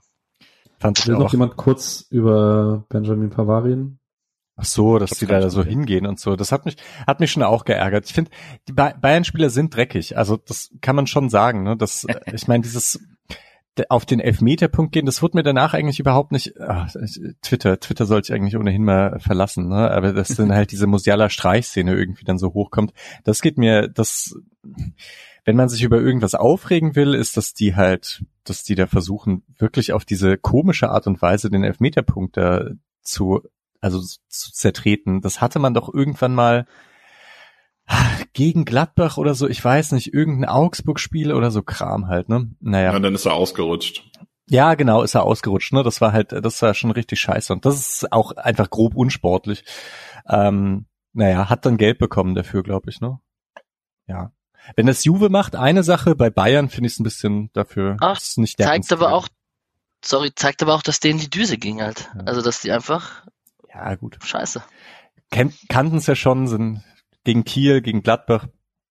Ähm, ja, eigentlich müssen sie es langsam gew gewohnt sein, im Pokal rauszufliegen. Ähm, nee, mach's nicht. Kurz Live-Emotionen in den Podcast rein. Tut mir leid. Aber ganz das, kurz, das diese Aussage nicht. von Nick ist absolut wahnsinnig. nee, das ist wahnsinnige Aussage, aber äh, vor gerade diesem Moment spielt uns äh, die Twitter-Timeline rein, dass Thomas Stamm seinen Vertrag beim Verein verlängert hat, was eine ultra krasse News ist für den SC Freiburg. Das ist so huge. Es gibt Äh, also vom FC Basel wurde es berichtet. Ich weiß, dass äh, ein Bundesligist Interesse an ihm gezeigt hat. Ähm, ich kann keine Namen sagen, aber es ist ein Bundes, es war auch kein, es war kein Angebot, aber Interesse gezeigt, mit ihm sich unterhalten wohl. Ähm, und das ist richtig krasse News, dass Thomas Stamm bei Freiburg bleibt, weil halt, also ich kann mir sehr gut vorstellen, dass das in zwei, drei Jahren vielleicht der nächste Bundesliga-Trainer wird und dass er jetzt verlängert, ist nice, sehr, sehr geil. Und ja, ich, man muss vorlesen, was ich gerade geschrieben habe. Er nimmt mich mehr mit als die Elfer-Erinnerung. Aus dem Grund, dass ich, ich freue mich so krass, dass Thomas Stamm bleibt, ohne Scheiß. Das ist so wichtig für Freiburgs Entwicklung. Wirklich sehr, sehr, sehr, sehr stark. Ja, wir machen jetzt auch direkt mit dem Elfmeter weiter, aber ich finde schon authentisch, das an der Stelle drin zu lassen. Ja, ja. So Live-Podcasting und so. Hm. Okay, ähm, ja, Geiler Elfmeter, oder, Misha? Saugeil, ja, auf jeden Fall. Ich habe auch, also ich habe mich gefreut über den Elfmeter, dann wurde ich sehr traurig, weil ich dachte, der geht nicht rein. ich weiß nicht, ich bin, ich bin bei sowas so pessimistisch, dass ich halt, also ich, ich habe es halt so klar gesehen, dass der nicht reingeht. Ich muss mich auch sehr an den letzten Elfmeter von Höhler erinnern, wo man so das Gefühl hatte, dass da einfach der Weg vom Hirn zum Fuß zu lang war einfach. Ähm, dass der, der Torhüter ist damals schon gesprungen. Ich weiß gar nicht mehr, wer das war. Das war gegen Düsseldorf auf jeden Fall, nur der Keeper hat ihn festgehalten. Ja, genau. Der, der, der Torhüter ist schon gesprungen und ich glaube, Höhler dachte sich noch, vielleicht schießt in die andere Ecke, schießt dann doch in die Ecke und äh, ja, das war grauenhaft. Und der war halt richtig geil geschossen. Da kann man nichts machen. Also auch wenn der, der war recht zentral oder so, aber ähm, kein, also der war halt so, naja, wenn man das Tor dritteln würde wahrscheinlich, ne? So in die Ecke geschossen. Aber da kommt kein Torhüter ran, würde ich sagen. Ganz kurz der Elfmeter, der, ihn, der Torhüter, der ihn festgehalten hat, war sechs, sechs Steffen. Kurzer Shoutout ja. an der Stelle. Ah, ja. äh, ich würde sagen, so Olli Kahn, Champions League Finale 2-1 oder so hält nur ungefähr so ein, äh, wo er die Faust noch so zurückstreckt oder so. Aber äh, dann brauchst du halt schon echt einen krassen Torhüter. Ey, ich, also ich bin halt wirklich gestorben da oben komplett. Das war wirklich jenseits von Gut und Böse, diese Minute darauf zu warten. Und ich habe gar nicht so genau gesehen, wie er dann reingegangen ist. Ich weiß auch gar nicht mehr so genau, was danach passiert ist. Ich hatte so einen leichten Blackout. Äh, bin fast irgendwo rübergefallen auf jeden Fall. Ähm, und also das war dann wirklich komplett irre. Das hatte ich so jetzt auch. Wir hatten ja wirklich sehr, sehr viele späte Tore. Jedes Mal in diesem DFB-Pokal späte Tore. Das ist die absurdeste DFB-Pokalsaison. Vielleicht die jemand die hatte, äh, dass man wirklich immer kurz vor Schluss noch trifft. Aber, und dann letztes Jahr Bochum und so, aber das, das war jetzt schon nochmal krass auswärts in München. Lukas Höhler, elf Meter darunter. Äh, ich fand es eine Frechheit, dass noch angepfiffen wird, auch wenn es völlig richtig war, wie ich es im Nachhinein gesehen habe. Aber ich war, war absolut sicher, dass jetzt rum ist und so. Also das war Wahnsinn. Ja, also ich sag's dir das, ich habe geheult und um mhm. mich rum auch viele und ähm, da sind Leute auch gefühlt zusammengeklappt und so. Das war echt einfach auch zu viel für Menschen. Äh, Grüße gehen raus an Matthias, der gesagt hat, das war seit irgendwie seit 20 Jahren geht der hier in Bayern ins Stadion und äh, jedes Mal gibt's eine Klatsche, ja genau. und okay, ich wollte nett sein, Matthias. äh, ähm, nee, aber auf jeden Fall. Ist, äh, und auch die ganze Geschichte, Julian und wir so, ja, fahren wir hin und da ah, so kriegen wir irgendwie Klatsche und man wird von verrückt erklärt, dass man da, dass man sich das antut und so.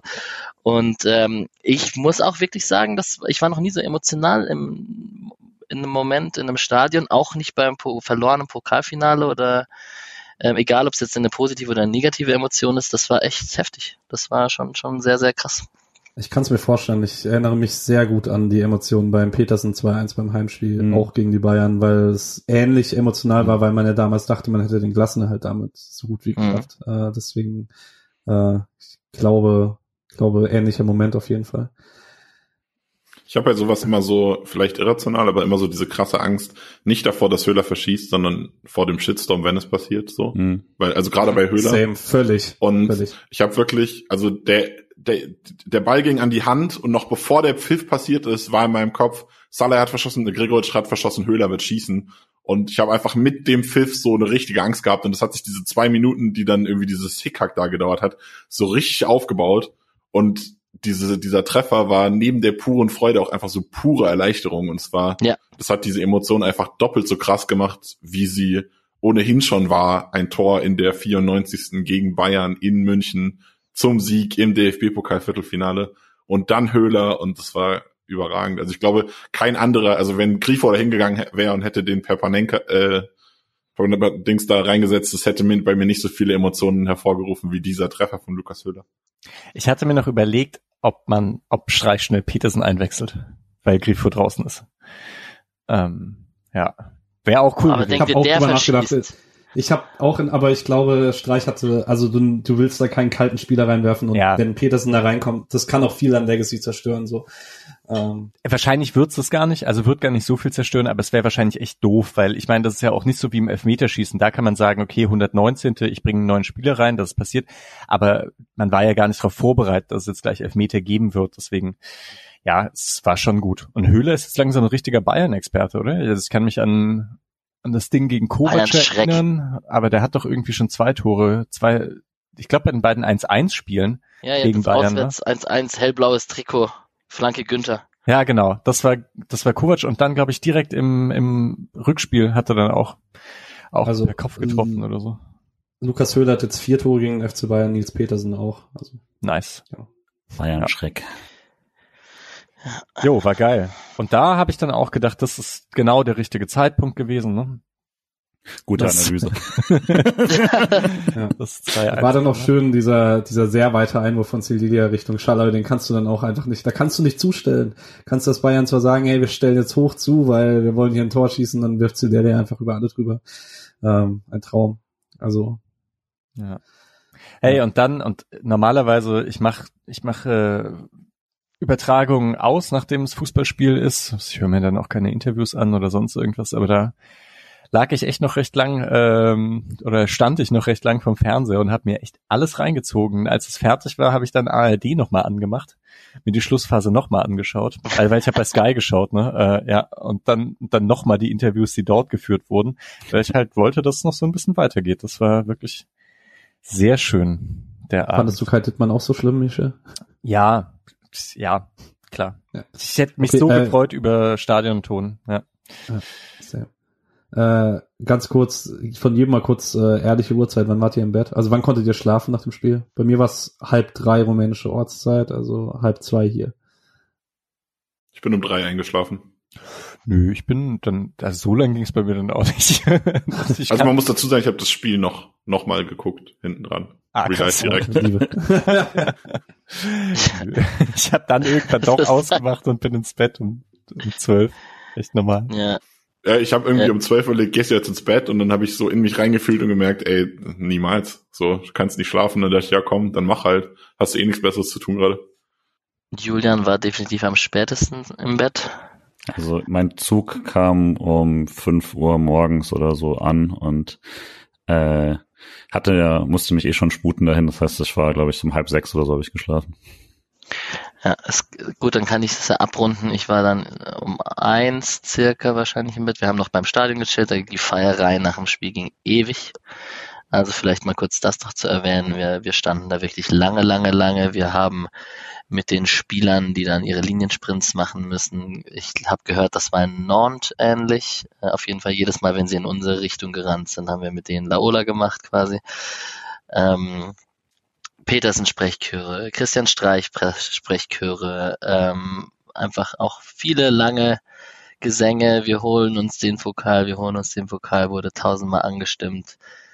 Ganz viele Leute noch am Bierstand getroffen. Ich habe hier die, unsere WhatsApp-Gruppe habe ich einmal angerufen, äh, Patrick, Julian haben es nicht mitbekommen, viele anderen haben kurz abgenommen in dem Moment, da waren wir zu viert kurz Ich im WhatsApp-Videocall. Ja, Ich wollte nur Laura neben mir nicht wecken, um ehrlich zu sein. Okay. Ja, das war, da waren wir quasi im Umlauf und haben uns, äh, haben auf den Sieg angestoßen und da wurde auch viel gesungen. Und ähm, also wie gesagt, Bayern-Fans, also der die Heimfahrt, man hat ja die gleiche U-Bahn slash S-Bahn-Station, äh, das ist ja nicht getrennt und man trifft sich dann spätestens bei dieser Station und trifft wieder aufeinander. Und ähm, im Zug, an der Station, überall wurde Freiburg angesungen und das tat schon sehr, sehr gut in diese Bayern-Fan-Gesichter zu schauen, die damit absolut nicht gerechnet haben. Das war schon sehr fun. Es fehlt übrigens am mir san mir Gefühl, habe ich ungelogen vier verschiedene Male in den U-Bahn auf der U-Bahnfahrt zurückgehört von verschiedenen Leuten. Also das ist das äh, der, die Analyse äh, in München. Stark. Ich hoffe, Ja. das wird jetzt nicht zum, wie, wie Dortmund nach jeder Niederlage über Mentalität spricht. Das ist jetzt in München so. Ähm, habe aber auch einige Leute mit Bayern-Affinität gehört, die, also ich kenne niemanden mit Bayern-Affinität Re-Rap und ich kenne einige, die von der Nagelsmann-Entlassung begeistert sind. Und ich kenne, und alle haben mir gesagt, dass sie Skan und Salihamidzic ein Stück weit gönnen. Und das geht nicht mal gegen Tuchel, sondern einfach nur gegen diese Entlassung. Ja. Das ist auch mein Eindruck. Ich gönn's Bayern Genau. immer, egal was sie ja, Ja, das voll. so macht. Gegen Ey, Bayern. es Bayern- diese, diese, Heim, diese Heimfahrt war so schön. Ey, man stand konsequent irgendwie in einem Pulk von Bayern-Fans in dieser Bahn und dann hat man von vorne nach hinten in dieser U-Bahn miteinander gesungen und so. Ach, es war einfach, es war einfach sehr, sehr, sehr, sehr, sehr, sehr schön. Grüße gehen raus Ja. an alle, die wir da getroffen haben. Das Einzige, was mir wehgetan hat, ist, dass ich, äh, dass ich da relativ schnell weg musste, weil ich halt zum Zug musste. Äh, sonst wäre ich nicht um halb sechs, sondern halt irgendwie um acht angekommen oder so. Ähm, und ja, das war das Einzige, Einzige, was mir ein bisschen wehgetan hat. Hab dann zum Glück noch ein paar getroffen, äh, Füchsle, Eva, Krüschi und so, aber Mhm. äh, also dann auf dem Weg muss dann echt noch rennen, dass ich überhaupt geschafft habe. Ähm, Was hättest du gemacht, wenn es in die Verlängerung geht?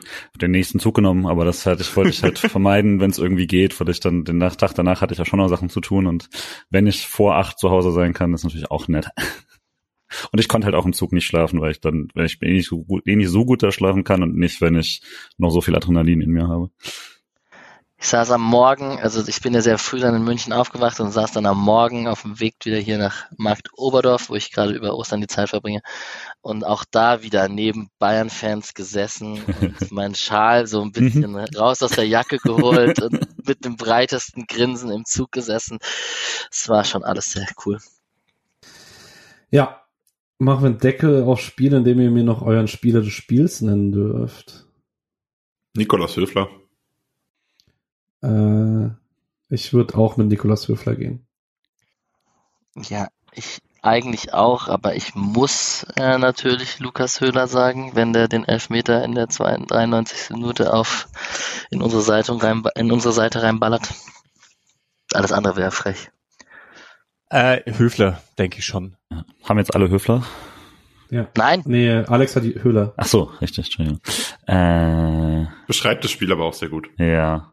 Ja, will ich eigentlich nicht ausbrechen. Nochmal, nochmal Shoutout an Doan, Shoutout an Eggestein. Das war richtig, richtig gute Spiele. Ähm, aber Ginter. Ginter, auch, Ginter, der gut. Man of the Match Ginter. bekommen hat. genau, das kann man vielleicht auch nochmal, also ich, das haben Leute sich danach geärgert teilweise drüber. Ich und ich hätte ihn auch jetzt nicht als allerbesten quasi gehabt, davon einfach, weil andere noch, noch, krass sind. Aber es liegt auch ein bisschen daran, dass wir uns zu schnell daran gewöhnt haben, was für eine unfassbare Maschine da halt hinten drin steht mit ihm. Und äh, da ist ein Gewöhnungseffekt eingetreten, der früher manchmal bei Grifo oder so zu sehen war, als der mal so vier, fünf richtig gute Spiele hintereinander hatte, dass man dann auch irgendwann das nicht mehr bedacht hat. Ähm, ich gehe auch mit Höfler für das, weil er auch noch das, den Elber rausgeholt hat. Und dann ist einfach zu viel Gutes. Zu Julians Punkt gerade, ich habe bei Transfermarkt einige Bayern-Fans gelesen, die, glaube ich, in der Hinrunde nicht so viel Freiburg geguckt haben, die völlig entsetzt geschrieben haben, wie Ginter eigentlich nicht Stammspieler bei der WM sein konnte. Aha, auch jetzt Ähm. Ja. naja. Okay, ähm, zwei große Themenblöcke haben wir noch. Ähm, Punkt eins. Ähm, Nächster Halbfinale. Gegner. Ja. Genau. Ähm, wir haben jetzt im Halbfinale Leipzig hat gestern sehr schwache Dortmunder sehr War das schlecht, geschlagen. Alter. Das ist unfassbar, wie schlecht Dortmund Dortmund kotzt war. mich so hart an, hey. Dortmund war mit dem 2-0 sehr gut bedient, kann man auf jeden Fall sagen. Wir können jetzt nicht in die Detailanalyse der anderen Spiele gehen, dafür reicht die Zeit tatsächlich nicht. Ich will nur ganz kurz Ähm. sagen, als ihr eben über äh, die Tabelle geredet habt, äh, ich gönne es einfach niemandem da oben. Freiburg muss einfach Meister werden, sonst bin ich richtig angepisst. Ja, und am Samstag wird der Grundstein dafür gelegt. Ah, Arroganz ist wieder da, perfekt. ähm, Die geht nie wieder weg. Ich bin zerstört für immer. Ich glaube, ich habe das gerade das erste Mal in meinem Leben gesagt. Zerstörung-fußball.de. Naja, ähm, ähm, Stuttgart hat in Nürnberg bei einem äh, wirklich Zweitliga-Fußballspiel 1-0 gewonnen durch ein äh, spätes Tor von Enzo Mio. Das war so grauenhaft schlecht. Ja, danke. Äh, perfekt zusammengefasst. Ähm, und Nick und Julians Frankfurter haben am Dienstag vor dem Freiburg vor dem Freiburg-Spiel äh, sehr verdient gegen Union Berlin mit 2 zu 0 gewonnen. Äh, was heißt, dass wir eben, wer jetzt aufgepasst hat und die letzten Tage irgendwas mit Fußball verfolgt hat, ähm, mit Eintracht Frankfurt, VfB Stuttgart und Raber Leipzig im Halbfinale des DFB-Pokals stehen und ich hätte jetzt gerne von jedem von euch einen Wunschgegner und eine kurze Begründung dazu. Ich will Stuttgart, Stuttgart. mein leichtester Ja. Gegner. Ja, ich will Stuttgart und es hat den Bonus, dass man die Chance hat, dass man nicht nochmal gegen Leipzig im Finale spielen muss, ohne es selber machen zu müssen, was ich nicht will. Und äh, dann hat man Frankfurt, was immer noch ein krass schweres Spiel ist, weil Pokalmannschaft und so, aber dann hat man den leichtesten Weg dahin. Ich möchte Leipzig zu Hause aus dem einen Grund, dass ich natürlich Frankfurt weiter haben will. Aber zum anderen, ich möchte auch einfach jede Möglichkeit umgehen, nochmal gegen fucking Leipzig im Finale zu stehen. Ich habe keinen Bock drauf. Ich möchte es nicht. Auch klar, du hast dann andersrum, habe ich das Risiko, dass es dann gegen mit Frankfurt ist, aber ähm, ich möchte nicht nochmal, ich möchte keine Revanche im Finale. Fick drauf. Ich will nicht gegen, ich will nicht gegen die spielen. Nicht im Finale. Gib sie mir jetzt, machen wir Platz, spielen wir im Finale gegen irgendwen. Also spiele ich dann im Finale gegen Freiburg. Also ich, ich, ich ticke ein bisschen anders, weil ich bin schon sehr revanche geladen und würde das auch im Finale nehmen. Ich würde das viel, viel, viel, viel lieber im Halbfinale nehmen. Also ich bin bei deinem Wunsch dabei, die zu Hause, Leipzig zu Hause zu bekommen. Ähm, ich will auf keinen Fall, dass Stuttgart gegen Leipzig spielt, weil Stuttgart Leipzig auf gar keinen Fall schlägt und dann wäre Leipzig automatisch im Finale. Ähm, das heißt, also Fußball am schönsten auch mit hier mit Nick, dir auf jeden Fall und mit Mirko, meinem guten Kumpel etc. Das wäre auch einfach fanmäßig Frankfurt-Freiburg-Finale wäre einfach der Traum. Absolut. Auch das wäre für mich auch größer als Freiburg-Stuttgart im Finale, obwohl da die Siegchancen wieder höher werden. Aber Stuttgart kommt einfach nicht ins Finale. Es gibt kein Szenario, wie die weiterkommen in meinen Noch zwei Augen. Trainerwechsel bis zum Pokalsieg. Ja, also das, das wird einfach nichts. Deswegen ähm, erst Leipzig zu Hause, auch wenn ich verstehe, dass man die nicht als Gegner haben will, aber und dann ja, Stuttgart zu Hause wahrscheinlich, weil es weiterkommen am besten ist. Ich meine, ich habe Ähm, noch ein ganz ah, ich leichtes hab noch Auge. nicht. Ah, du hast noch gar nicht, sorry. Mhm. Ja, ja, warte. Du darfst gleich. Ja. Ähm, ich hätte gerne auch eine Revanche und zwar für 2013 und würde gerne Stuttgart auswärts haben. Ist auch okay? Wow, auswärts. Hm, hart. Ich, also das Horrorlos, ich schiele ja mit einem Auge drauf und fänd's dann halt doch nicht ganz so Ja, schlimm. same. Ich, ich würde vorbeikommen.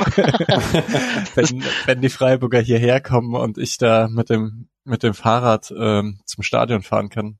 Ich habe zu Julian gestern Abend gesagt, Misha wäre der Einzige, der sich über Freiburg, äh, über Leipzig auswärts freuen würde. Ja, Ja, also und Michael Schröder auch. Ähm, Stimmt. das ja. ist ja, aber brauche ich eigentlich auch nicht. Obwohl es gibt für mich ja wirklich auch eine Horrorvorstellung, gegen Stuttgart rauszufliegen. Das wäre nämlich Klassiker einfach. Also, Mhm. dass man Bayern, Ja. dass man Bayern zu Hause, äh, Bayern auswärts irgendwie raushaut und dann zu Hause gegen Stuttgart verliert. Kann passieren. Naja, wir haben schon letztes Jahr eine Zweitligamannschaft auswärts im Halbfinale geschlagen, das können wir jetzt nochmal machen. Aber es ist, also was man vielleicht lustig noch erwähnen kann, abschließend, und ich hab, wir haben die Umfrage auch gemacht über den Podcast-Account, Frankfurt wünschen sich die wenigsten. Das halt- Also Ja. das ist irgendwie eine Kombi aus, ähm, die möchte man auch im Finale sehen und ähm, die sind aber trotzdem gut. Also da könnte man auch rausfliegen. Ja. Also Revanche oder gutes Weiterkommen gegen Stuttgart scheint da mehr im Kurs zu liegen. Mein Chef hat mich gestern gefragt, ob ich mir das Aufeinandertreffen Freiburg-Frankfurt fürs Halbfinale oder fürs Finale wünsche. Und ich habe nur gesagt, äh, im Finale, ich werde weinen, wenn Frankfurt verliert, auch gegen Freiburg, aber es ist trotzdem ein Trost, dass Freiburg es gewonnen hat. Von daher, dann hat wenigstens ein Verein gewonnen so. Also von daher, für mich geht nichts an der Vorstellung vorbei, dass Freiburg gegen Frankfurt oder aus meiner Sicht dann Frankfurt gegen Freiburg im Finale spielt. Und ich entschuldige mich jetzt schon dafür, dass ich in dieser Woche nicht positiv für Freiburg berichten kann, weil da ist die Emotion dazwischen, aber ja. Schneid's raus, Julian. Aber wie wahrscheinlich seht ihr es? Also ich meine, jetzt vor der Auslosung hat man Lei äh, gegen Leipzig Täuschung? und Frankfurt. Nein, aber ich würde auch sagen, dass man gegen Leipzig und Frankfurt ein bisschen also Schwierigkeiten hat, oder? Ich sehe es, Ich ich, sehe Freiburg irgendwie gegen beide nicht weiterkommen. Ich fand das Rückspiel gegen Frankfurt richtig gut. Ja. Also ich glaube, wenn man das Rückspiel gegen, äh, nicht das Rückspiel, das war das Hinspiel. Ja, Hinspiel. Das war jetzt in diesem Jahr. Aber wenn man das Heimspiel gegen Frankfurt mit dem Spielverlauf zehnmal spielt, gewinnt man es neunmal. Ich muss gleich los. Hm. David, äh, Grüße gehen raus, hat geschrieben, wenn man Leipzig bekommt und dann gegen Frankfurt im Finale ist, hat man dreimal hintereinander diesen Doppelclash, den man jetzt gegen Bayern hat. Also man hätte dann in der äh, Pokalliga gegen Leipzig und dann hätte man Pokalliga gegen Frankfurt oder andersrum, halt Liga Pokal, aber was auch immer. Das wäre auch ziemlich fun. So, Yes. von der Konstellation. Apropos Double Clash. Am Samstag geht's nochmal gegen die Bayern. Ähm, und äh, Ich hab verdeckt schon die, das. Gesicht. Wie, wie viel Angst hast du vor komplett wütenden Bayern, die uns aus dem Stadion schießen? Ich glaube, Nee, ich glaube das ich nicht. glaube, es wird halt, es, ich sehe Die Frage ging an Mischa. Alex. total unrealistisch, dass Freiburg dort gewinnt. Ich sehe das genauso wie vor dem Pokalspiel. Das wird halt nichts. Ähm, ja, aber klar, ein bisschen mehr Hoffnung habe ich schon, aber immer noch so wenig, dass ich glaube nicht, dass das was wird. Da verliert man halt einfach.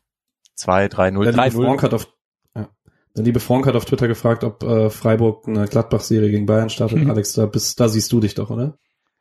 Naja, also ich glaube nicht, dass die, also klar werden die geladen kommen und werden sagen, ja, die hauen wir weg und scheiße, dass wir gegen die rausgeflogen sind. Und die Wahrscheinlichkeit, dass die gegen uns gewinnen, ist genauso groß, wie sie vor dem Spiel jetzt im Pokal war. Da, da stimme ich Mischa schon zu.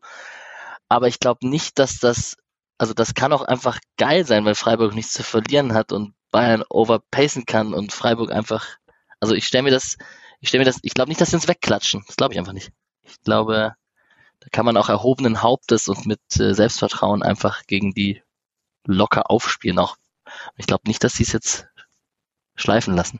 Ich gehe einfach schon mal zum Tipp über und kopiere äh, Alex Tipp aus dem äh, Pokalspiel jetzt und tippe 5-0 fürs Heimteam.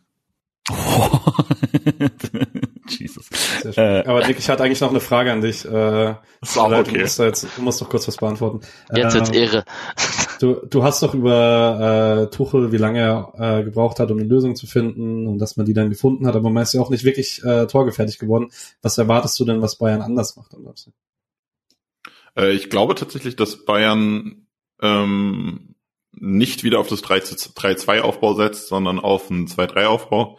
Äh, die Außenverteidiger hochschiebt, so wie ich es eigentlich in meiner Preview überhaupt schon erwartet hatte, weil das der klassische Tuchel ist, äh, der seine Außenverteidiger sehr, sehr hoch schiebt und dann, egal ob aus der Dreierkette oder aus der Viererkette, äh, dann irgendwie so ein 2-3-3-2-Aufbau spielt, äh, über die Außenverteidiger die Breite hält. Vielleicht könnte ich mir sogar vorstellen, dass ein Coman als äh, Wingback mal spielt, auch wenn Tuchel das sehr ungerne macht. Ähm, oder dass man halt wirklich einfach eine, also ich erwarte auf jeden Fall von Bayern äh, tatsächlich die Dreier-Fünfer-Kette in dem Spiel. Also gehe ich von aus, dass die so starten. Und dann entweder Cancelo von rechts in die Mitte zieht und Davies weit hochschiebt oder äh, Coman dann äh, rechts spielt und wie Davies sehr hochschiebt. Äh, also wie sie spielen, weiß ich nicht, aber ich äh, bin tatsächlich sehr skeptisch, dass der SC da was holen kann. Ähm, ich hätte gesagt, dass man die Chance nur hatte, wenn Bayern jetzt gewonnen hätte im DFB-Pokal, weil dann kommt Man City und dann nimmt man Bayern Freiburg nicht nochmal so ernst kurz vorher.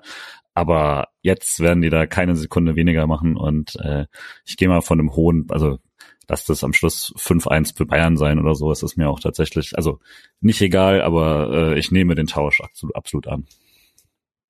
Ich glaube, also Stimmung wird halt grandios sein. Ich freue mich richtig aufs Stadion, äh, weil ich glaube, die positive Stimmung kann selbst ein 0-6 nicht äh, irgendwie Null. genommen werden vom Pokal-Halbfinale. Äh. Habe ich jetzt einen Tipp überhört von dir? Nö, ich tippe auf ein 2-2. Und ähm, ich, also ich fände, ich hätte- so Bock, da im Stadion zu sein, weil sie kann einfach gar nichts passieren und du kannst die Bayern auslachen. Doch viel, was gibt's Geileres? Singst halt Pokallied eine Halbzeit lang, wenn du verlierst. Genau. Ja, richtig. Äh, ich glaube also ich glaube auch nicht, dass man äh, was holt. Ich glaube aber nicht an eine hohe Niederlage. Ich tippe 3-1 für die Bayern, würde ich sagen. Genau. Ähm, nach dem Spiel werden wir wahrscheinlich nicht in Fünferkette sprechen. Höchstens wird wieder was Historisches. Äh, mit lieben Grüßen an äh, Jens Todd, Rodolfo Cardoso und Co. Ähm, aber das ist unwahrscheinlich. Ähm, genau. Ich danke euch. Vier auf jeden Fall. Ihr wart sehr leicht zu moderieren. Es wurde zwar lang, aber äh, ich glaube, es wurde auch ganz gut. Und ich glaube, die Leute wollen auch was Ausführliches hören nach dem Spiel. Ja, jetzt habe ich keinen angesprochen. Ich gehe mal einzeln durch. Äh, schönen Urlaub dir, Alex. Vielen Dank. Ebenso an alle schöne frohe Ostern und ähm, Samstag nächste Sensation. Genau. Hoffen wir weiter. Äh, ciao, Nick. Ciao, äh, zum Abschied, mich lest, lest ihr am Samstag wieder im BZ-Ticker. Ciao, Misha. Ciao Patrick, äh, ciao äh, an alle und ja, war, war ein schönes Spiel, war eine schöne Ja. Besprechung. Und ciao, Julian. Schade, dass wir uns Samstag nicht sehen. Ja, frohe Ostern an alle und äh, schöne Grüße an allen Geilen aus dem Breisgau. Genau. Ey, wir haben, wir haben wir haben wir haben Bayern, Bayern geschlagen. geschlagen. Scheiß analytisch, da zwei Tage später kotzt mich auch ein bisschen an, muss ich eigentlich. Ich hab, wollte direkt danach, aber Schwierig. Macht's gut. Ich hoffe, ihr habt es trotzdem genossen. Ciao. Ja. Ciao, ciao. Ciao.